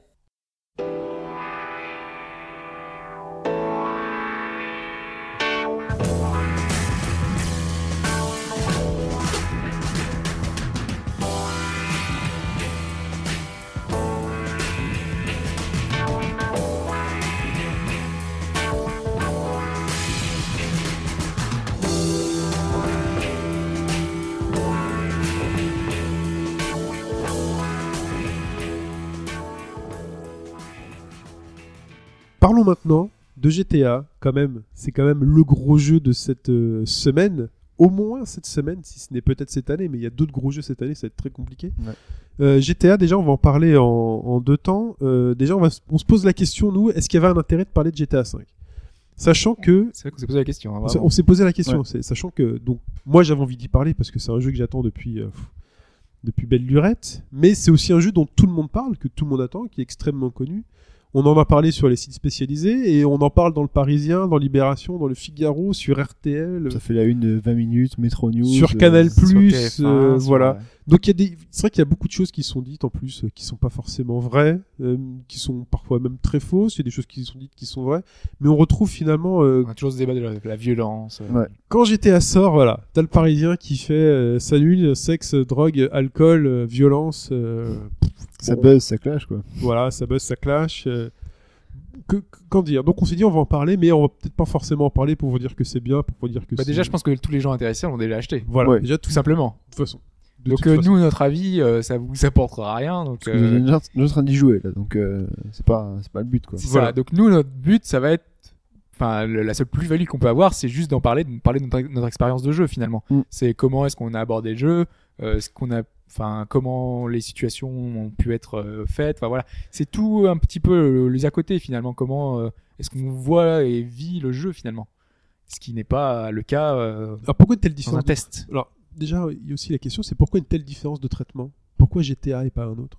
C'est justement par cet aspect polémique. Ouais, parce que par rapport à tout ce qui est violence, etc., qu'il y a eu, euh, soi-disant, les gros joueurs de jeux de ce style de jeu-là sont des meurtriers euh, potentiels, sont des tueurs en série potentiels, et que c'est facile de mettre en avant, c'est plus facile de mettre en avant euh, ce jeu-là qui tire sur des, tu peux tirer sur des civils, tu peux vraiment, c'est un bac à sable, tu peux vraiment tout faire, Mm. plutôt que de façon réaliste, plutôt que, euh, je sais pas, Léa Passion fait du cheval, quoi. Donc, euh, Je pense qu'en fait le grand problème du jeu vidéo, c'est qu'il est pas encore pris au sérieux par euh, par, par, et, l'image que ça ouais, renvoie. et quand c'est pris au sérieux, c'est trop sérieux, et du coup, ben, ça fait. Après, le ce jeu vidéo fait toujours peur, entre guillemets. Donc, euh, c'est toujours un, un média qu'on maîtrise pas. Les parents sont pas encore super habitués à ça. Bah, et donc, ils voient des images violentes et ils se disent c'est un jeu violent. c'est notre génération qui commence à devenir parents. Ouais, euh, c'est donc, pour ça que les euh, mentalités vont peut-être commencer à changer. est- on n'est euh, pas, en- on n'est pas encore en place. Non. Mais je pense qu'on a eu le même problème avec euh, bah, les dessins animés. Ouais, Quand les. Simpsons ou quand les quand euh, South Park. ou quand South Park est, est sorti Ou Dragon Ball, hein, ou, simplement. Dra- ou Dragon Ball, même Dragon Ball et encore ça reste assez différent. Ouais, mais, euh, il y avait pas mal de parents qui refusaient absolument Mm. qu'on regarde le club Dorothée. euh, Mais c'était dans une émission pour enfants. C'était une émission Et pour enfants. Ouais, mais quand tu voyais, Ken, voilà, Non, mais je suis- Ken, tu voyais Senseiya, euh, Non non, je suis tout à les fait gens qui d'accord. se cassent des trucs. euh, Et quand on estime qu'un média est dédié aux enfants, on se dit c'est pas possible que les thèmes abo- abordés dans ce média euh, so- soient si violents, soient si réalistes, soient si crus. Donc les Simpsons ont le même problème. Fait attendez, c'est les personnages sont marrants, les personnages sont rigolos, ils sont tout jaunes et tout, mais attendez de quoi ils parlent? Ils parlent de sexe, ils parlent d'alcool, euh, ils parlent d'argent. Après, quand tu t'adresses aux enfants, quand même, tu dois avoir un regard particulier. Je pense que ta petite fille, enfin, t'auras quand même du mal à lui dire, euh, enfin, euh, regarde un épisode Sauf de que les DayZ Simpsons- demain, quoi. non, mais Regarde un épisode des Simpsons demain. les Simpsons ne s'adressent pas aux enfants. Quoi qu'elle le reconnaît quand elle Oui. voit le personnage, elle fait tiens papa c'est ton dessin animé, c'est les Simpsons. Mais voilà, en fait, euh, le jeu vidéo bénéficie encore de ce truc-là. C'est un média destiné aux enfants, bah voilà, parce qu'à côté il y a du Pokémon, il y a d'autres choses. Et donc du coup, quand il se passe des choses comme ça, c'est est-ce que quelqu'un essaierait pas de pervertir notre enfance? Ouais, mais c'est en train de changer quand même, parce que les, même les médias maintenant. Il y en a qui réfléchissent. Ouais, voilà. Il y en a qui réfléchissent, qui se disent, euh, qui se disent non. euh, Qui creusent un peu plus que, euh, que, voilà, que qui la violence, plus, quoi. Voilà. Euh, après, il y a des clés. Euh, Il y a des choses moi qui m'ont assez euh, un peu déçu. C'est la manière dont les grands médias généralistes parfois ont tenté d'expliquer GTA et d'essayer de le défendre. Euh, généralement, la- la- la- l'attaque la, plus récurrente qu'on dit contre GTA, c'est le but du jeu, c'est d'être un gangster, c'est d'être méchant. C'est un peu ça. Non, alors c'était ça, c'était ça sur le premier GTA et le deuxième GTA. C'est-à-dire que c'était vraiment l'escalade. de la drogue, etc. C'était le but, c'était l'escalade dans l'échelle sociale de, la- de la gangstérisation. Mais là, là, là c'est un peu ça. Tu joues un voyou sans vraiment avoir de background. Enfin, tu vois, tu, tu, t'as pas de possibilité, t'as pas de choix finalement. Non, Si depuis. tu veux, t'es obligé de jouer de manière immorale. Non, pas, vraiment. L'émission te, te force à le faire. Enfin, Qu'est-ce qui... Alors qu'est-ce que quand tu joues avec le personnage qui est assez violent et tout, Trevor ouais, Trevor. euh, Quand tu joues lui, forcément, t'es obligé de commettre des actes un petit peu euh, vraiment le pour le coup répréhensibles. Ça fait partie de sa personnalité. T'as le choix, comme dans. Oui. T'as, t'as des, mi- t'as des missions où tu as des. sur le côté où tu peux récupérer des. des, des automobilistes, enfin des, des, des autostoppeurs. Soit tu les amènes à un endroit où il y aura. Enfin, les, ça s'appelle c'est les autres. Les, les altruistes, comme ça. So- Soit tu l'amènes chez lui, tu le ramènes parce que tu peux l'accompagner, soit tu l'amènes dans une euh, réserve au fin fond de la forêt euh, où les gens seront torturés. Ouais, mais Shin m'expliquait par exemple qu'il y avait des missions, par exemple, euh, avec euh, Trevor, où euh, il fallait écraser, enfin, enfin, Fallait faire, tuer. euh, tuer des certaines Oui, parce qu'il de pète- personnes. Mais c'est parce que c'est un- il est fou. Il est psychopathe. C'est un oui, psychopathe. mais voilà, mais donc du coup, t'es obligé de faire des actes répréhensibles. Et les gens, quand ils voient ça, moi je dis pas que c'est qu'il faut pas le faire, Oui, non, faut pas. Mais du coup, quand tu vois ça, Non, tu te dis, bah c'est bizarre quoi. C'est Non, en fait, euh, GTA touche à- au même. Enfin, en gros, GTA, c'est une espèce. Il a créé une mode. euh, il a créé un. Alors, comment dire? Il se met dans la droite lignée de tout ce qu'on peut voir à la télé quand vous regardez une série HBO, quand vous regardez une série Showtime, AMC, tous ces, toutes ces séries pour lesquelles, en fait, finalement, les héros sont les méchants.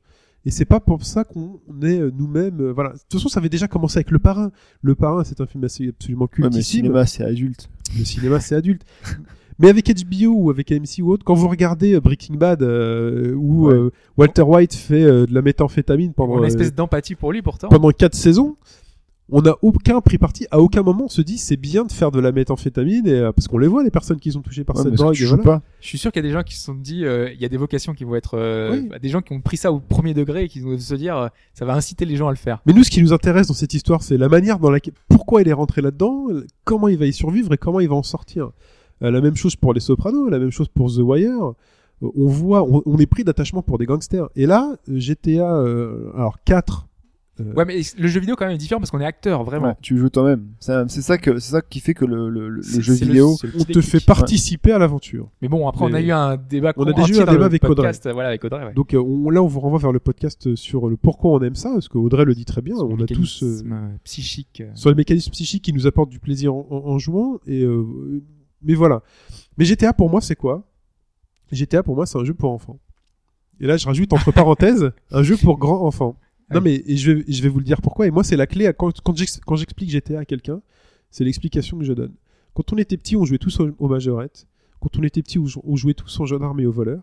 Moi, la semaine dernière, j'ai acheté un tapis pour la chambre de ma fille. Et sur ce tapis, il y a des routes dessinées avec des chantiers et des bâtiments. Et c'était tous notre rêve d'avoir cette fameuse route avec ses trottoirs et de pouvoir faire y rouler euh, de voitures. Et on s'inventait des histoires. On fait tiens, je vais aller là, je vais me garer ici. Et puis euh, aujourd'hui, chez Jouet Club, on peut acheter des pistolets. Aujourd'hui, on vend des répliques d'armes pour enfants. Ouais, a- on vend des répliques de M16, des répliques. pistolet à billes aussi. Oui, mais même pour enfants, Ouais, même le cowboy, le machin. On vend des. Et tout ça, on y jouait en tant que gamin. Et GTA, bah, en fait, c'est la synthèse de tout ça sur la télé. C'est-à-dire qu'on vous a mis bah, le tapis avec les routes, on vous a mis les voitures. Vous pouvez prendre n'importe laquelle, il suffit de rentrer dedans. Bon, bah, c'est un peu violent quand on rentre dedans. Tu Parce vois, non, parce que tu sors quelqu'un de la voiture. Bah, on sort quelqu'un de la voiture, mais ça fait partie d'une réalité qu'on connaît au niveau de la fiction télévisuelle. Aujourd'hui, combien de fois on a vu un méchant qui dit descends de ta voiture ou un flic fait je perquisitionne votre voiture et autres. On le voit tous les jours. Et c'est un plaisir qu'on a à jouer aux gendarmes et aux voleurs. C'est un plaisir qu'on a à prendre la voiture qu'on a envie de prendre, rouler. On n'est pas forcé. Le but du jeu n'est pas d'écraser les gens.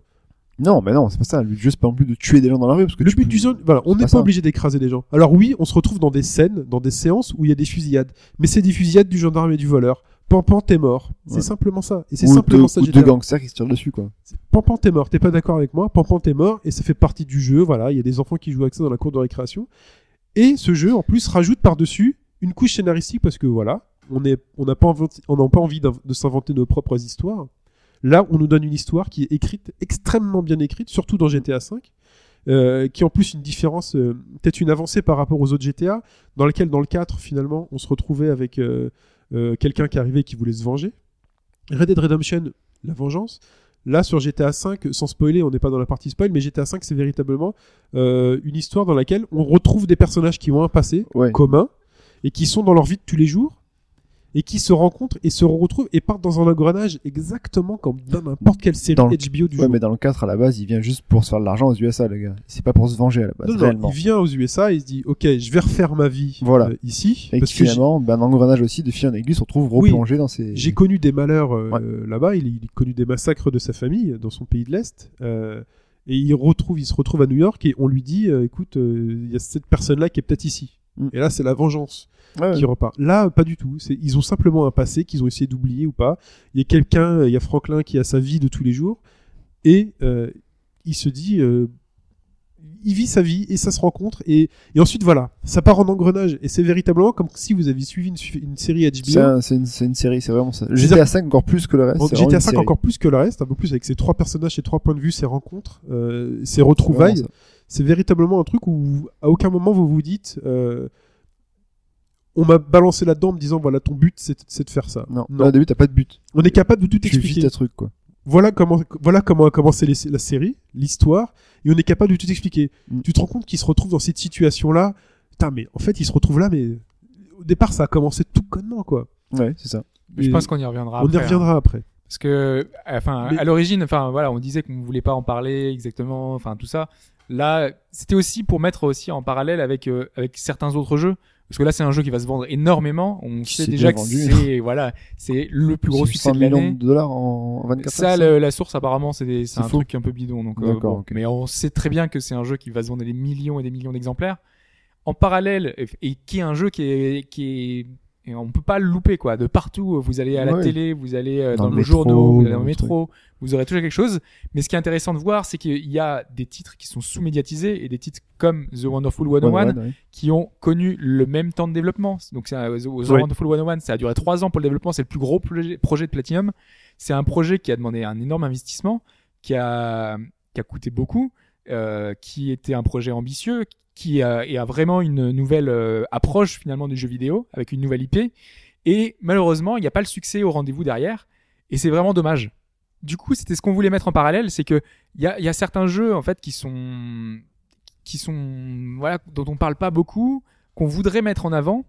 Euh, moi, The Wonderful 101, c'est tout ce qu'on cherche chez les titres next-gen, c'est-à-dire un titre euh, ambitieux, un titre riche, qui apporte quelque chose, qui, qui n'est pas une IP déjà existante.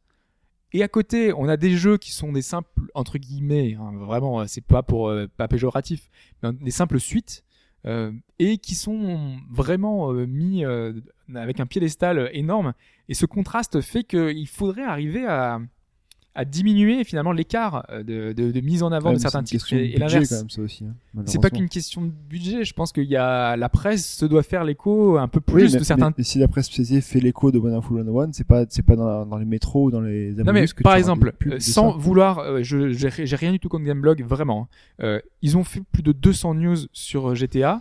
À côté, combien est-ce qu'ils en ont fait sur The Wonderful Je 101 suis d'accord. Vraiment, le, là l'exemple c'est juste pour dire que si on veut vraiment que notre média évolue, si on veut que des que des titres soient mis en avant particulièrement, chaque média en tant que tel doit donner une vitrine, euh, enfin la parole, un maximum à ces jeux-là. C'est pas parce qu'un jeu intéresse les gens, parce que le, le- leur euh, entre, di- entre guillemets euh, intérêt, c'est les gens sont intéressés par GTA, donc on fait beaucoup de choses sur GTA.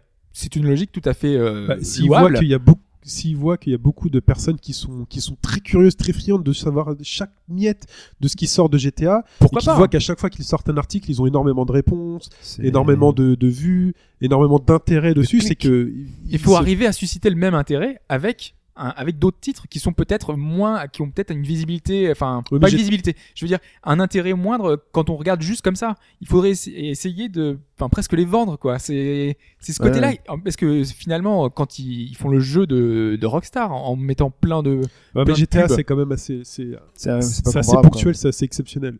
Bon, alors, bah, alors mettons de côté GTA, mais mettons un Assassin's Creed ou d'autres d'autres jeux comme ça, ils sont autant mis en avant. Ouais, Ouais. ouais. Mais bon, c'est aussi au vu des ventes des jeux, au vu de des questions qui se posent, de l'attente. Mais c'est vrai qu'un un Wonderful 101, euh, tel que tu l'as décrit, tel que tu nous as raconté ton expérience de jeu, être plus médiatisé. enfin, mérite au moins toute l'attention qu'un Bayonetta a eu ou, ou autre. Et franchement, sa sortie a été vraiment euh, Ouais, passée sous silence. C'est limite si on en a parlé, les tests ils sont arrivés un petit peu euh, comme ça, dessous le manteau. Enfin, moi, je- ça m'a un peu choqué euh, à ce moment-là. Nous, on en parle vachement tard parce qu'on en avait déjà parlé Mm. longuement sur la démo. En fait, la grande question, c'est comment, que- quelle mécanique fait que justement un tel jeu passe, passe aussi point, à ce point Parce qu'après, discrètement dans le. ça, ça sera le cas pour d'autres jeux. On sait qu'il y a plein de jeux qui sont un peu ambitieux, mais qui sont qui seront pas médiatisés. Et pour cela, pour l'avenir, parce que maintenant The Wonderful 101 c'est fait, c'est la plus mauvaise vente de, de, de Platinum de l'histoire, alors que c'est un de leurs euh, un de leurs meilleurs. Ils c'est n'ont pas peut-être dépassé les 20 000, enfin les 20 000 ventes au C'est Japon. peut-être aussi lié à la console. Ah, c'est pas force, pas que. Je pense pas que ce soit que le, le- la plateforme. C'est c'est un ensemble. Pas mal de leurs jeux sont arrivés en début de vie. Il y avait Mad World qui avait Ouais, mais pas là, la très bien console, elle est assez vraiment peu répandue. On a, nous, on n'a pas les chiffres de vente de Wii U, mais a priori, c'est assez catastrophique. Donc, euh, Enfin voilà, c'est un peu un constat qu'on fait et qu'on a du mal à faire euh, changer. On peut pas non plus. euh, elle est peut-être déjà oubliée la Wii U. Les personnes qui l'ont acheté l'ont peut-être déjà rangée. euh, façon, la Wii U, c'est une évolution en plus de. C'est une tablette que tu mets sur la Wii, non? C'est ce que les gens disent. euh, Voilà. Très bien. Et donc, il est temps de passer à la réponse à la question. Allez, on fait.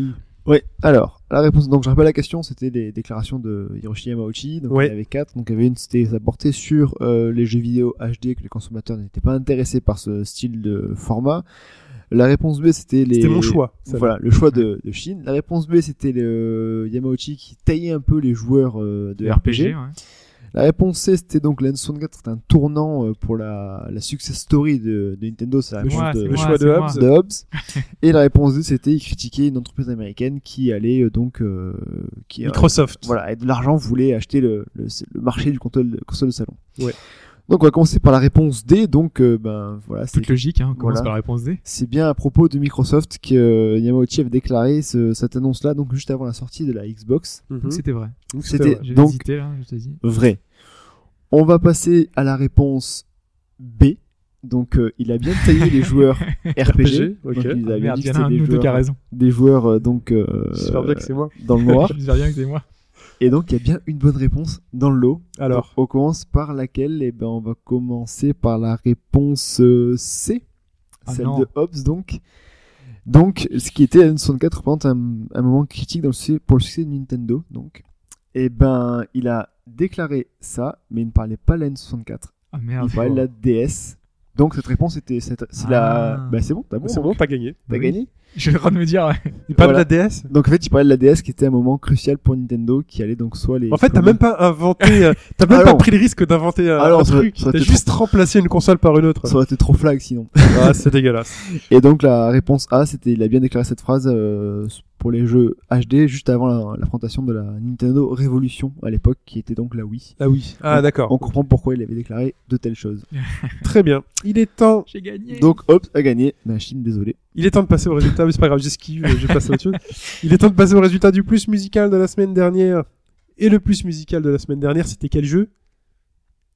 Vous en- tu sens... ah, ah là là Ah le blanc, il s'en C'était souvient. cool spot.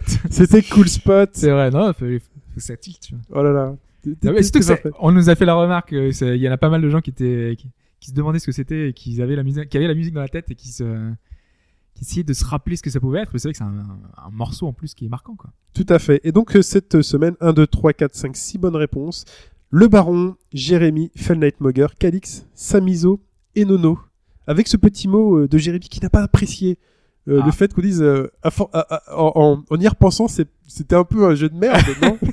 C'est vrai. Et Ça m'a un peu choqué. Alors Jérémy, Ah. euh, c'est vrai que quand on est jeune, quand on est petit, on est sur notre Mega Drive, notre Super NES, on y joue, on fait ah il est cool, il a, il a des, il a des lunettes de soleil. Moi, je me rappelle, j'ai un très bon souvenir à l'époque. ouais. C'est super sympa, mais maintenant quand on y réfléchit, finalement au niveau plateforme, est-ce qu'il a apporté quelque chose d'intéressant euh? Non, pas spécialement. C'était une licence, quoi. C'était une licence quoi. Le bonhomme était cool.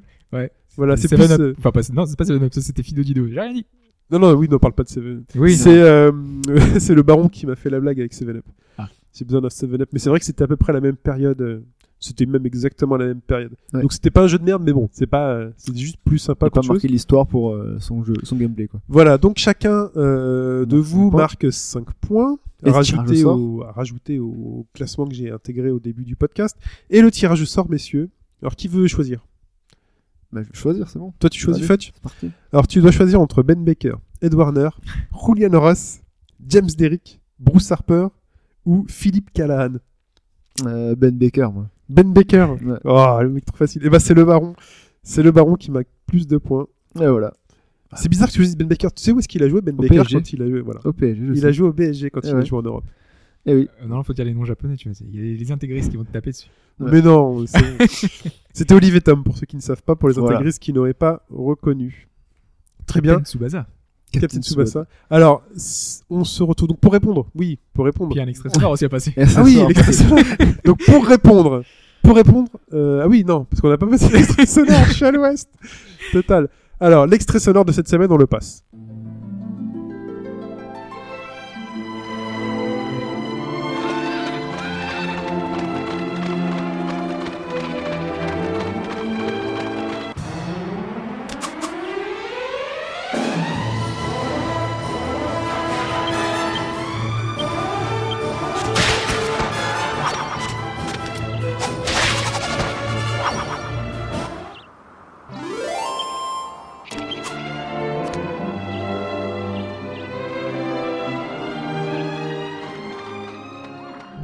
Cette fois-ci, c'est bon, je peux le dire. Donc, pour répondre, c'est Shin, S-H-I-N, at hbgd.fr ou at au bas gauche droite.fr.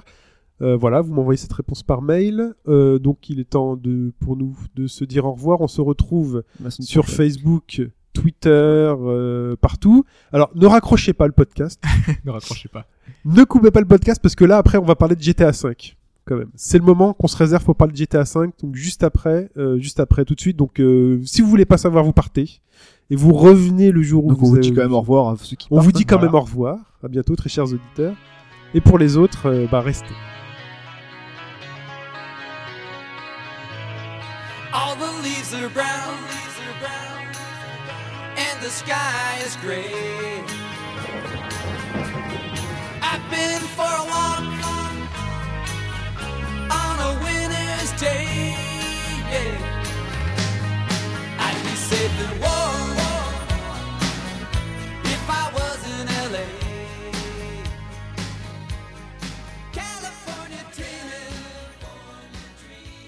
GTA 5, messieurs.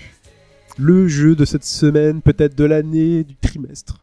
Un des plus de la rentrée. Un de- des plus attendus, Ouais. un des plus euh, polémiquants, euh, polémiqués. On en a déjà parlé tout à l'heure. Un des plus médiatisés, clairement. Voilà. Alors GTA 5, qu'est-ce que ça apporte par rapport à GTA 4 Alors qui a joué Hop, soit tu t'en fous totalement. Par contre, tu peux poser des questions. joué 20 Ouais. minutes chez toi. C'est vrai, tu as joué 20 minutes chez moi, histoire de te montrer que le jeu était pas moche, il était plutôt beau. Ouais, non, mais la, la petite euh, bémol, c'est ce que je disais à Fut juste Oui, avant le podcast. ouais. C'était que, tu sais, tu disais que les trailers étaient, faisaient très next-gen. Et c'est vrai. On avait Ouais, l'impression, on, on savait pas trop. C'était très propre. Ouais. Et puis quand on voit le jeu, finalement, c'est pas aussi beau. Tu vois, quand on voit GTA 5 euh, sur la télé, on, se on voit que c'est pas de next-gen quand même. Oui. On peut pas, on peut pas, on peut pas avoir le doute. Alors que sur les trailers, il y avait le doute. Il y C'était avait- simplement ça. C'est C'est pas moche, mais ça. reste comme. Voilà, c'est c'est très Alors beau, oui, hein. il y, a, il y a de l'aliasing, il y a du Voilà. clipping, c'est normal sur ces Bah, le machines-là. clipping, il est loin quand même. hein. Il est, il est très très loin. Il euh, faut. il faut vraiment être très attentif euh, pour euh, Ce voir que le je disais à. Hobbs, il faut que, à la limite, quand, quand toi tu conduis, il faut qu'il y ait un autre à côté qui regarde la, euh, la ligne d'horizon. Mon Voilà. Ferry avait du clipping sur 360 avec si on installait le deuxième. DVD. Sur Parce l'instal le deuxième DVD. Comme quoi le Blu-ray, c'est Voilà. l'avenir. Ouais, c'est ou le DVD parce que si tu l'installes pas, c'est bon.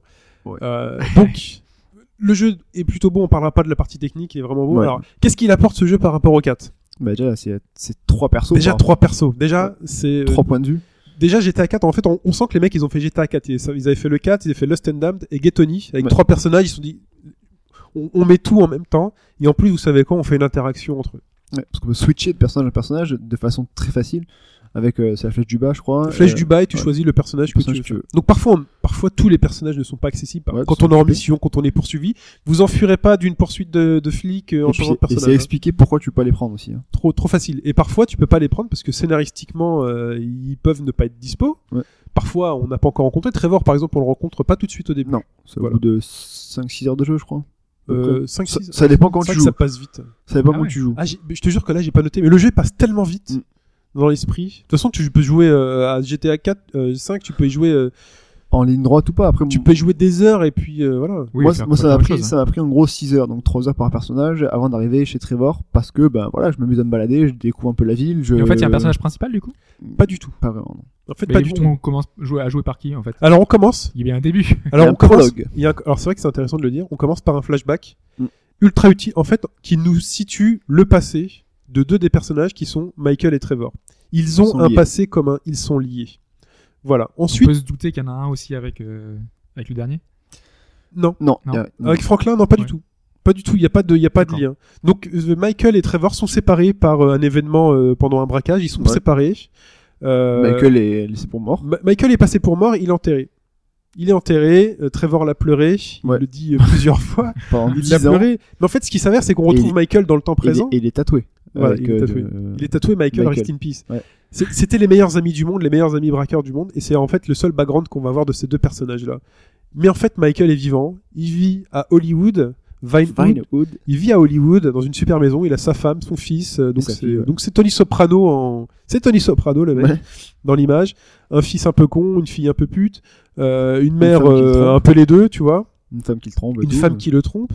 Et il mène sa vie, voilà. Et de l'autre côté, on a Franklin, euh, Mm. qui est euh, Lui, le, le, le, le, le ghetto Le gars du ghetto, quoi. Qui de San Andreas. GTA 3 San Andreas, qui est là. En plus, on retrouve euh, un à San endroit. Andreas, pas 3. J'étais à San Andreas. C'est GTA 3 San Andreas, en fait. C'est GTA San Andreas, si tu veux. Oui, parce que le 3, c'est le 3, et il y a le San Andreas à côté. Entre... Oui, mais pour moi, c'est des spin-offs du, enfin, des suites.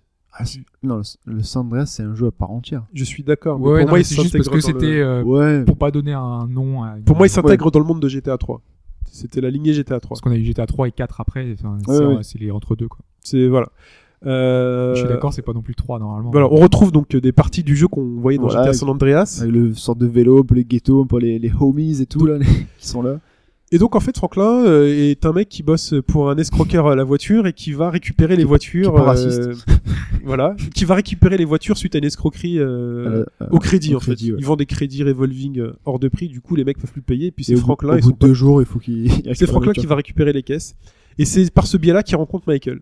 Mm. Franklin va récupérer la caisse que le fils de Michael a achetée. Déjà avant de, avant tout ça là, et on est obligé de jouer. euh, par exemple, est-ce que je peux jouer qu'avec qu'un seul personnage si j'ai pas envie de jouer les autres? Non, Non? tu peux pas. Tu Donc peux on est pas obligé- parce Ils sont obligés de se rencontrer du coup. Ils avec, sont euh, obligés de se rencontrer parce que là, par exemple, je t'ai raconté la rencontre de Michael et Franklin. Ouais. Parce que Michael, c'est un dur à cuire. Et quand tu vois Franklin faire ça, en plus, la rencontre, tu t'y attends absolument pas. Pas du tout. Parce que je pense que tu, tu pars dans la maison, Tu pars. tranquille, et d'un coup. Euh, T'as un mec qui se lève sur la banquette arrière, Voilà. on le dit. Hein. T'as le mec qui se lève sur la banquette arrière, c'est Michael. Il Il fait te pointe l'arme. il te pointe une arme, il te fait écoute, toi, je sais pas qui t'es. Et cette voiture, c'est la voiture de mon fils, explique-moi. Il fait écoute, moi, mec, hey, homie, moi, je fais juste mon boulot. Et voilà. Et en gros, il se rend compte, il fait écoute, euh, t'as un bon gars, euh, peut-être qu'on sera amené à se revoir. Voilà. Mais Franklin le prend pied de la lettre, parce que lui, il est un peu paumé, Franklin. Voilà, Franklin, il, il, il cherche à faire de la thune. Voilà, c'est- une rencontre. C'est une est- rencontre il est pas trop dans l'illégalité quand même, hein, parce qu'avec ses potes euh, machin, qui eux sont vraiment il est dans l'illégalité, lui il est un peu plus posé, un peu plus terre à terre, donc c'est vraiment un personnage plus fort. quoi. Et donc en fait, chacun des personnages est dans leur vie et ils rentrent tous les deux bah, dans la maison en disant bah écoute viens on va passer à la maison. euh, ok on n'est pas en brouille on va passer à la maison. Passe à la maison me voir. Et ça débouche sur la femme de Michael est en train de le tromper et Michael tombe dessus fait espèce de salaud c'est qui c'est le prof de tennis quoi? Et ça c'est- énorme. ça. Ça c'est le prof de tennis donc le prof de tennis s'enfuit donc qu'est-ce que tu fais? Tu montes dans la voiture avec Franklin fait viens on va le poursuivre cet enculé. Et, on... et donc tu le poursuis et là le mec pick-up. avec un pick-up et là tu te rends compte que le mec il habite aussi à Hollywood sur une maison sur pilori sur pilotis pardon sur Pilotis, Pilori. pardon. Arme fatale 3, direct, Ouais. ou le 2, je sais plus. C'est le, ouf. Ou le 2 ou le Ouais, 3. deux, je crois. Non, je- Et là, il fait Franklin, attache-moi euh, le treuil au pylône. et, euh, et là, il démonte la voiture, la maison. la maison. C'est jouable ça ou c'est une Non, c'est jouable. En fait, quand tu tires, t'accélères, t'accélères, et là, tu vois le pylône, pylône qui tire, qui tire, et là, tu vois tout qui s'écroule, tu te dis, ouais, destruction en temps réel. Et là, en fait, tu dis, ça part un peu de là. En fait, Mm. l'histoire de GTA V part d'une tromperie, parce que l'engrenage qui part de ça, c'est euh, qu'en fait, la maison, c'était pas la maison du prof de tennis, c'était la maison de la nana avec qui il couchait, et que cette nana, c'est la fille du grand mafieux euh, de la ville, euh, je suis Mad- Madrozzo, Madrozzo, ouais. euh, qui est inconnu et tout. qui- qui fait un peu peur à Michael, finalement. Ah, il, le, il le frappe à coup de batte quand même. Il le frappe à coup de batte, il lui fait écoute, la maison c'est 2 millions de dollars, 2005, débrouille-toi. Et en gros, Michael, il a un grand passé qu'on peut voir, bah, c'est un passé de braqueur.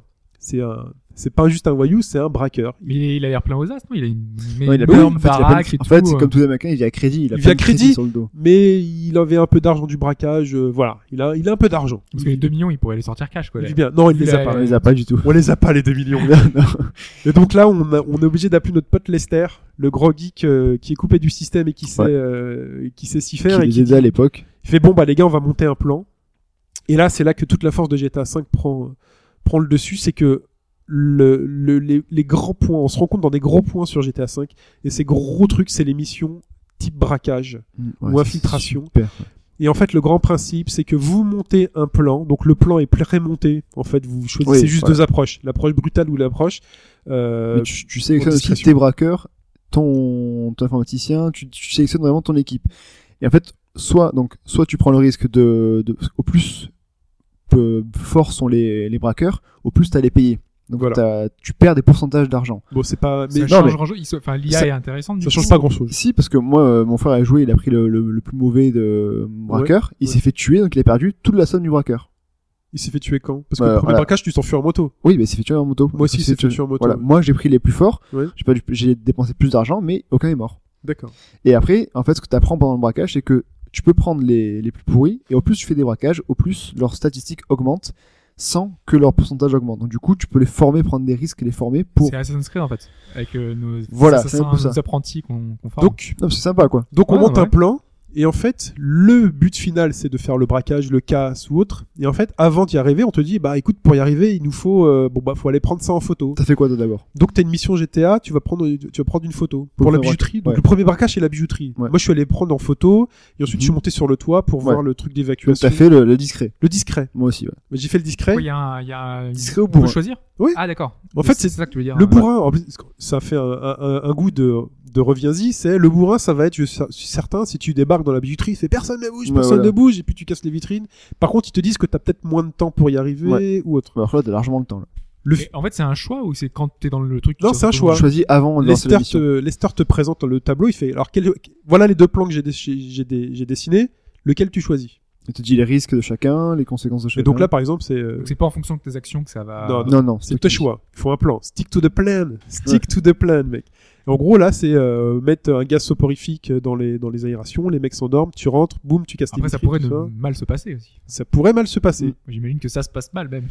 Ça se passe euh, relativement bien. relativement bien. Ah. Hormis que quand tu sors, bah, tu fais ton braquage. Donc c'est là qui est bien, c'est que tu passes d'un personnage à l'autre. Mm. Là, le plan, par exemple, il a pris Franklin et Michael. Il y avait deux autres personnes pour le braquage. Trevor n'est pas encore là. Euh, Fr- euh, Franklin doit monter sur le toit, mettre le gaz.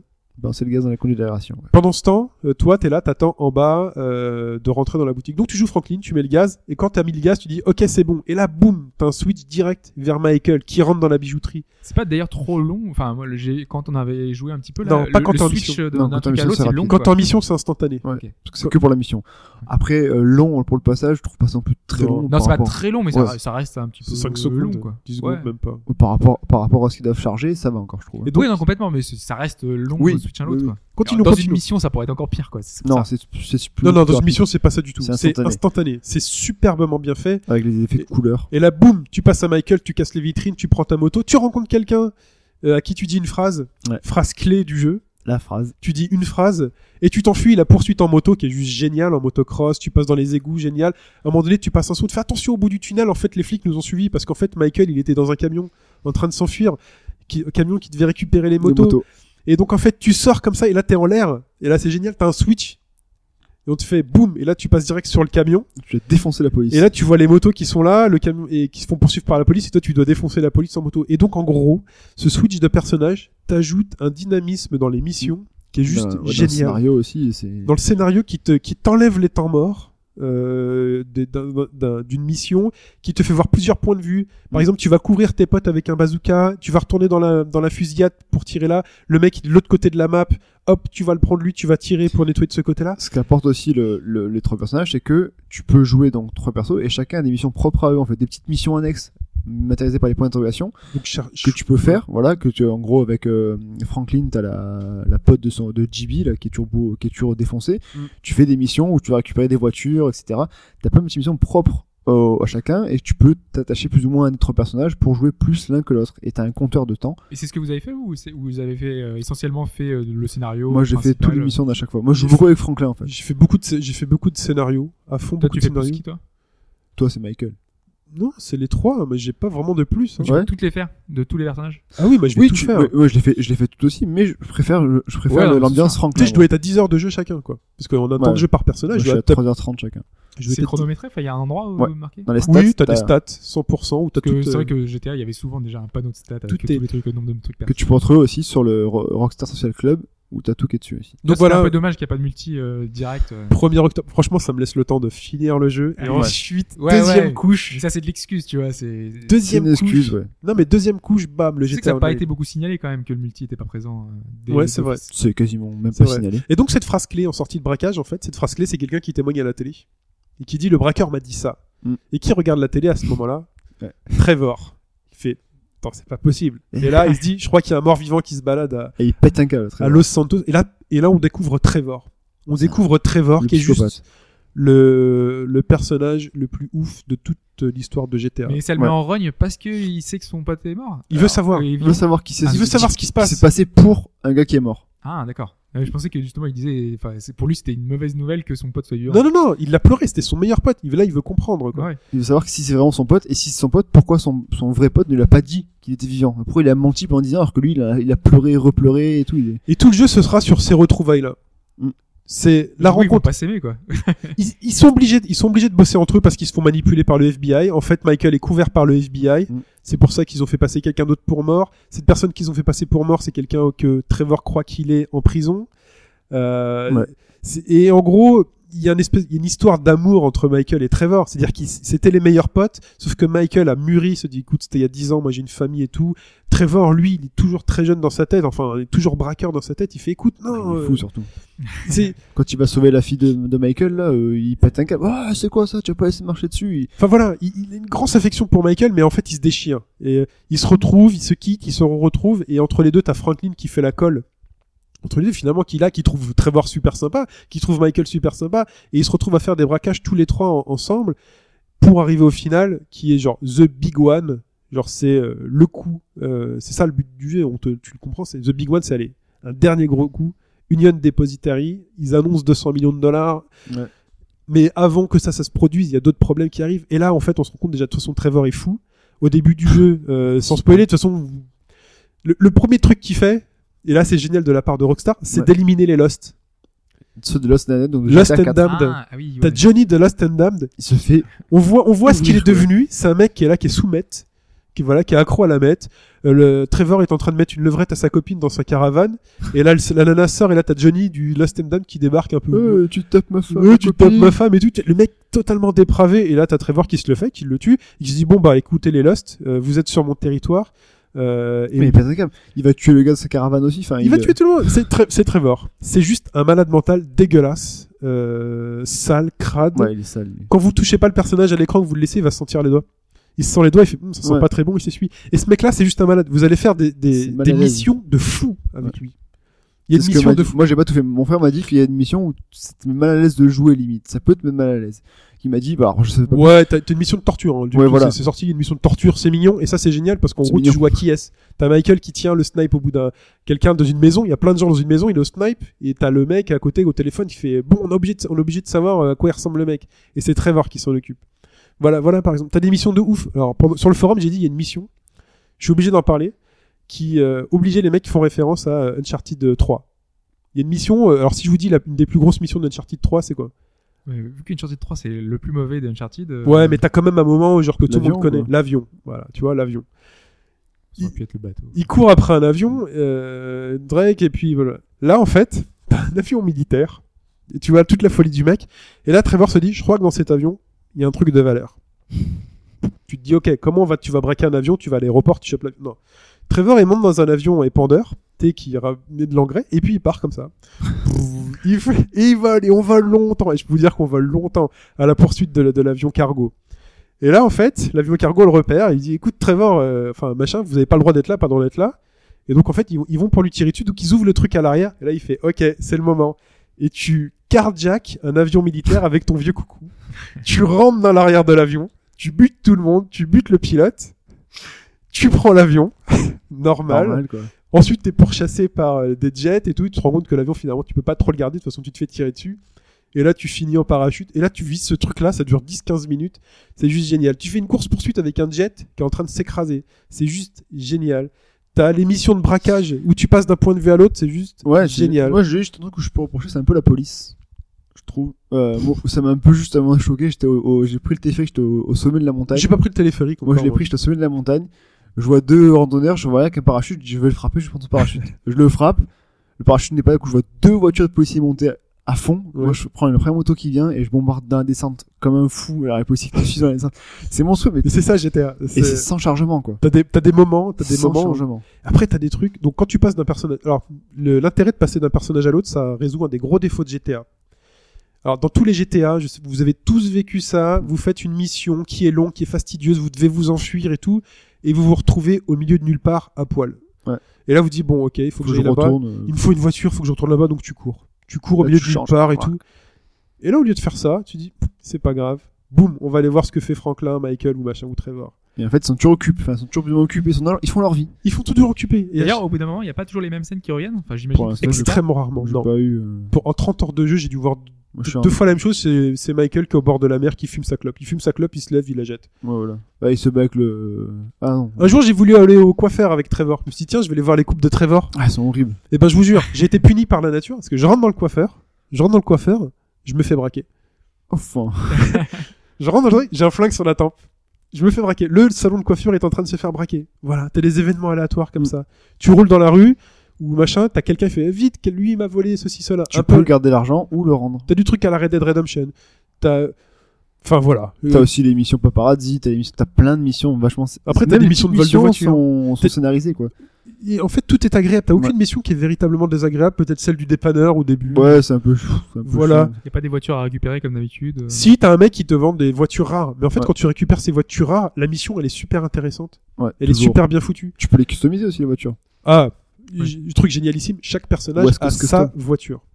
Avant, euh, non. T'es, voilà. Ch- Là, chaque personnage, dès le début, a sa voiture avec sa signature. Ouais. Tu la retrouves chez toi, tu la retrouves Tout au garage, tu, la retrouves tout le tu l'abandonnes le- quelque part, tu es toujours chez toi, neuve. Donc, ce qui, ce qui est bien, c'est qu'en plus, c'est ta caisse. euh, tu peux la customiser, tu vas la garder customisée. Tu peux la customiser sur ton iPhone. Tu Mm. peux apprendre. T'as un chien, mec, t'as un chien dans le jeu. On peut acheter Tu- notre maison en fait. Tu peux, Tu peux acheter des propriétés. Tu peux acheter des propriétés Parce que pour. vu que chacun a déjà une maison, euh, Tu fais de l'argent et des propriétés. Tu peux acheter des propriétés pour des mettre tes magasins voitures, tes machins. que tu peux acheter qu'avec certains personnages. Un magasin de, de- Voilà. qui vend de la weed, par exemple, tu peux le est faire avec. Franklin. C'est trop, c'est trop. Ce jeu juste et euh, Tu peux jouer au tennis, tu peux jouer au golf. c'est pourri. Le Tu- tennis c'est pourri. Le golf j'ai pas essayé. Le, tennis est pourri, je suis d'accord. Par contre, il faut que tu- j'essaye les autres. Tu peux y jouer. Le golf, à ce qui paraît très bien. On se fera un golf sur GTA Online, j'espère. Avec plaisir. Tu vois, avec notre personnage. Euh, quoi dire d'autre? C'est juste. Non, euh, c'est- c'est- c'est c'est- c'est pas c'est pas qu'un simple Et jeu de l'humour, et en gangster. plus, l'humour euh, GTA est toujours là. Vous allez avoir une première mission dans Facebook. Vous allez voir, vous allez aller chez Facebook. Vous allez voir des entretiens d'embauche, c'est Facebook, c'est Ouais. génial. Le mec il se lève, il fait, allez, tiens, euh, il lui balance des balles dans la gueule, il fait, t'es obligé de pouvoir jouer au foot, je sais pas quoi, au foot sac, là. la con. au ouais. footbag. T'es obligé de savoir jouer au footbag. Le mec il fait, excusez-moi, désolé, il fait, allez, lève-toi. Et là il s'arrête, il fait, eh, il prend une pause, le mec, le recruteur, il fait, air guitar, comment il est le tien? C'est vraiment le c'est vraiment le truc un peu la- la- à la cool etc. Et si vous aimez pas Apple, Facebook, une des premières missions justement Ah ouais. Facebook, vous allez prendre un kiff euh, juste génial, je vous le dis. Il se passe un truc genre, euh, ça va vous faire plaisir. C'est ouais, Lester quoi. Mais le jeu passe à une, une vitesse quand vous. En fait, GTA c'est un jeu, euh, voilà. T'as des jeux, qui... t'as des gens qui se perdent dans GTA. GTA c'est un jeu dans lequel il faut être. euh, Là, c'est pas trop vide euh, un peu la map. euh Bah, alors moi, rempli, sincèrement pour l'instant je trouve qu'il y a beaucoup de voitures etc. Mais qu'il y a il y a pas autant de de, de, de, de petits trucs à faire quoi à côté. Alors si, il y, a, il y a beaucoup plus de trucs à faire, sauf qu'en fait, comme on a déjà vu dans GTA 4, Ouais. Moi finalement je me dis ouais ça m'intéresse pas trop. Tu peux appeler toutes les personnes de ton répertoire pour leur dire de sortir. Ah oui, c'est Oui, ça, chiant oui. ça dans le 4. Oui, mais là t'es pas obligé. T'es pas obligé là ils s'en foutent. Parce que tout le temps, t'étais obligé d'aller euh, au bar, euh, jouer Oui, au mais au truc. c'était pour faire des trucs sociaux. Là, c'était pour Ouais. augmenter des trucs sociaux. Là, tu t'en fous, t'as pas de relation sociale. Si tu veux le faire, tu le fais. Tu peux boire et te bourrer, non, non, non. Tu peux faire du triathlon, du volet, du tennis. Ouais, euh, de course à pied, du, du- du- parachute, du parachute. de la chasse. T'as le retour déjà des, des cougars comme dans Red Dead Redemption quoi, qui te tuent en un seul coup. Voilà. Donc voilà. Je, pense qu'on va arrêter d'en parler, mais voilà. GTA 5. C'est pas qu'un simple jeu de gangster, c'est plus que ça. C'est- y a- y a- ils ont mis Les voitures sont drôles à de conduire. Les voitures sont, sont drôles à conduire. C'est pas de début, la c'est pas, simu. au début, c'est pas évident quand même. Au début, c'est pas de la simu. Ça a jamais été de la simu, mais c'est suffisamment bien pour que t'aies de, tes besoins, que t'aies ton arrière qui chasse, que t'aies besoin de braquer contre braquer comme dans les films. C'est juste marrant de conduire. Tu prends un plaisir à... et chaque personnage a une caractéristique spéciale, on l'a pas dit. Mm. Franklin, quand vous appuyez sur les deux sticks, Franklin, quand il est en voiture, récupère un espèce de ralenti sur la voiture time, ouais. avec un contrôle total de la voiture. C'est-à-dire que vous êtes dans une situation désespérée avec Franklin, vous allez slalomer là-dedans. C'est génial. Euh, Michael, il va ralentir le temps de manière totalement classique. Et euh, Trevor, lui, il passe en mode furie. Et- Donc quasiment plus de puissant. dégâts. Il vise tout le monde plus facilement. euh, Et il fait- plus puiss- des, des- les balles sont plus puissantes aussi, donc tu tubes facilement aussi. Donc il y a de l'humour, il y a des missions de ouf. Franchement, le nombre de missions d'anthologie. euh, Non, non, c'est super bien, c'est complet comme jeu, c'est très complet. C'est c'est le best of GTA. euh, C'est bon. On y est. Vivement le 6. Même si j'ai pas encore fini le 5, Et là je me laisse euh, le chose choix à dire, pour, euh, ça a sûrement été dit plusieurs fois, mais c'est que la carte est disponible entièrement dès le début. Ah oui, il y a pas de. T'as, t'as- ouais, t'as rien vu, toi qui as joué un peu plus longtemps, euh, qui puisse se débloquer plus tard? Parce que c'est un peu aussi un Non. truc dommage aussi, Non. ça, du coup. Non, il y a rien qui se Ah débloque non, plus tard. c'est cool. Tout est là. Des fois, c'est un peu la récompense. tu T'as les bases militaires à pas, à pas voler, pas, pas dessus quand tu te fais tirer dessus. Tout mais, est là. Non, non, tout, tout est là. Euh. Il y a même un endroit qui est pas sur la carte dans lequel on va. C'est juste pour te pour, pour dire. Et d'ailleurs, j'avais vu que en regardant la map en rayon ultraviolet, il y avait un endroit secret qui était indiqué. euh, Il y a quoi à cet endroit-là? Alors j'y sais, j'ai pas encore testé. Ouais. Moi j'ai noté quelqu'un qui l'a passé à l'ultraviolet sur NeoGaf. Euh, il faut que je note les indications Ouais, pour y aller. et y aller voir ce qui, voir Ouais, ce qui ça, se c'est, passe. c'est surprise. Il faut, il faut, voilà, surprise. Donc, euh, donc voilà. En plus les vêtements, voilà, vous vous avez tout complet. voilà. Vous l'aurez ça, compris, c'est. Voilà, déjà bien, c'est encore mieux. euh, Enfin bon, là, ceux qui écoutent, normalement, ils ont déjà le jeu. Ils ont déjà le jeu, Oui, oui. voilà. Mais c'est juste, euh, enfin, faites l'histoire quand même. Arrêtez de vous perdre dans un GTA, et machin.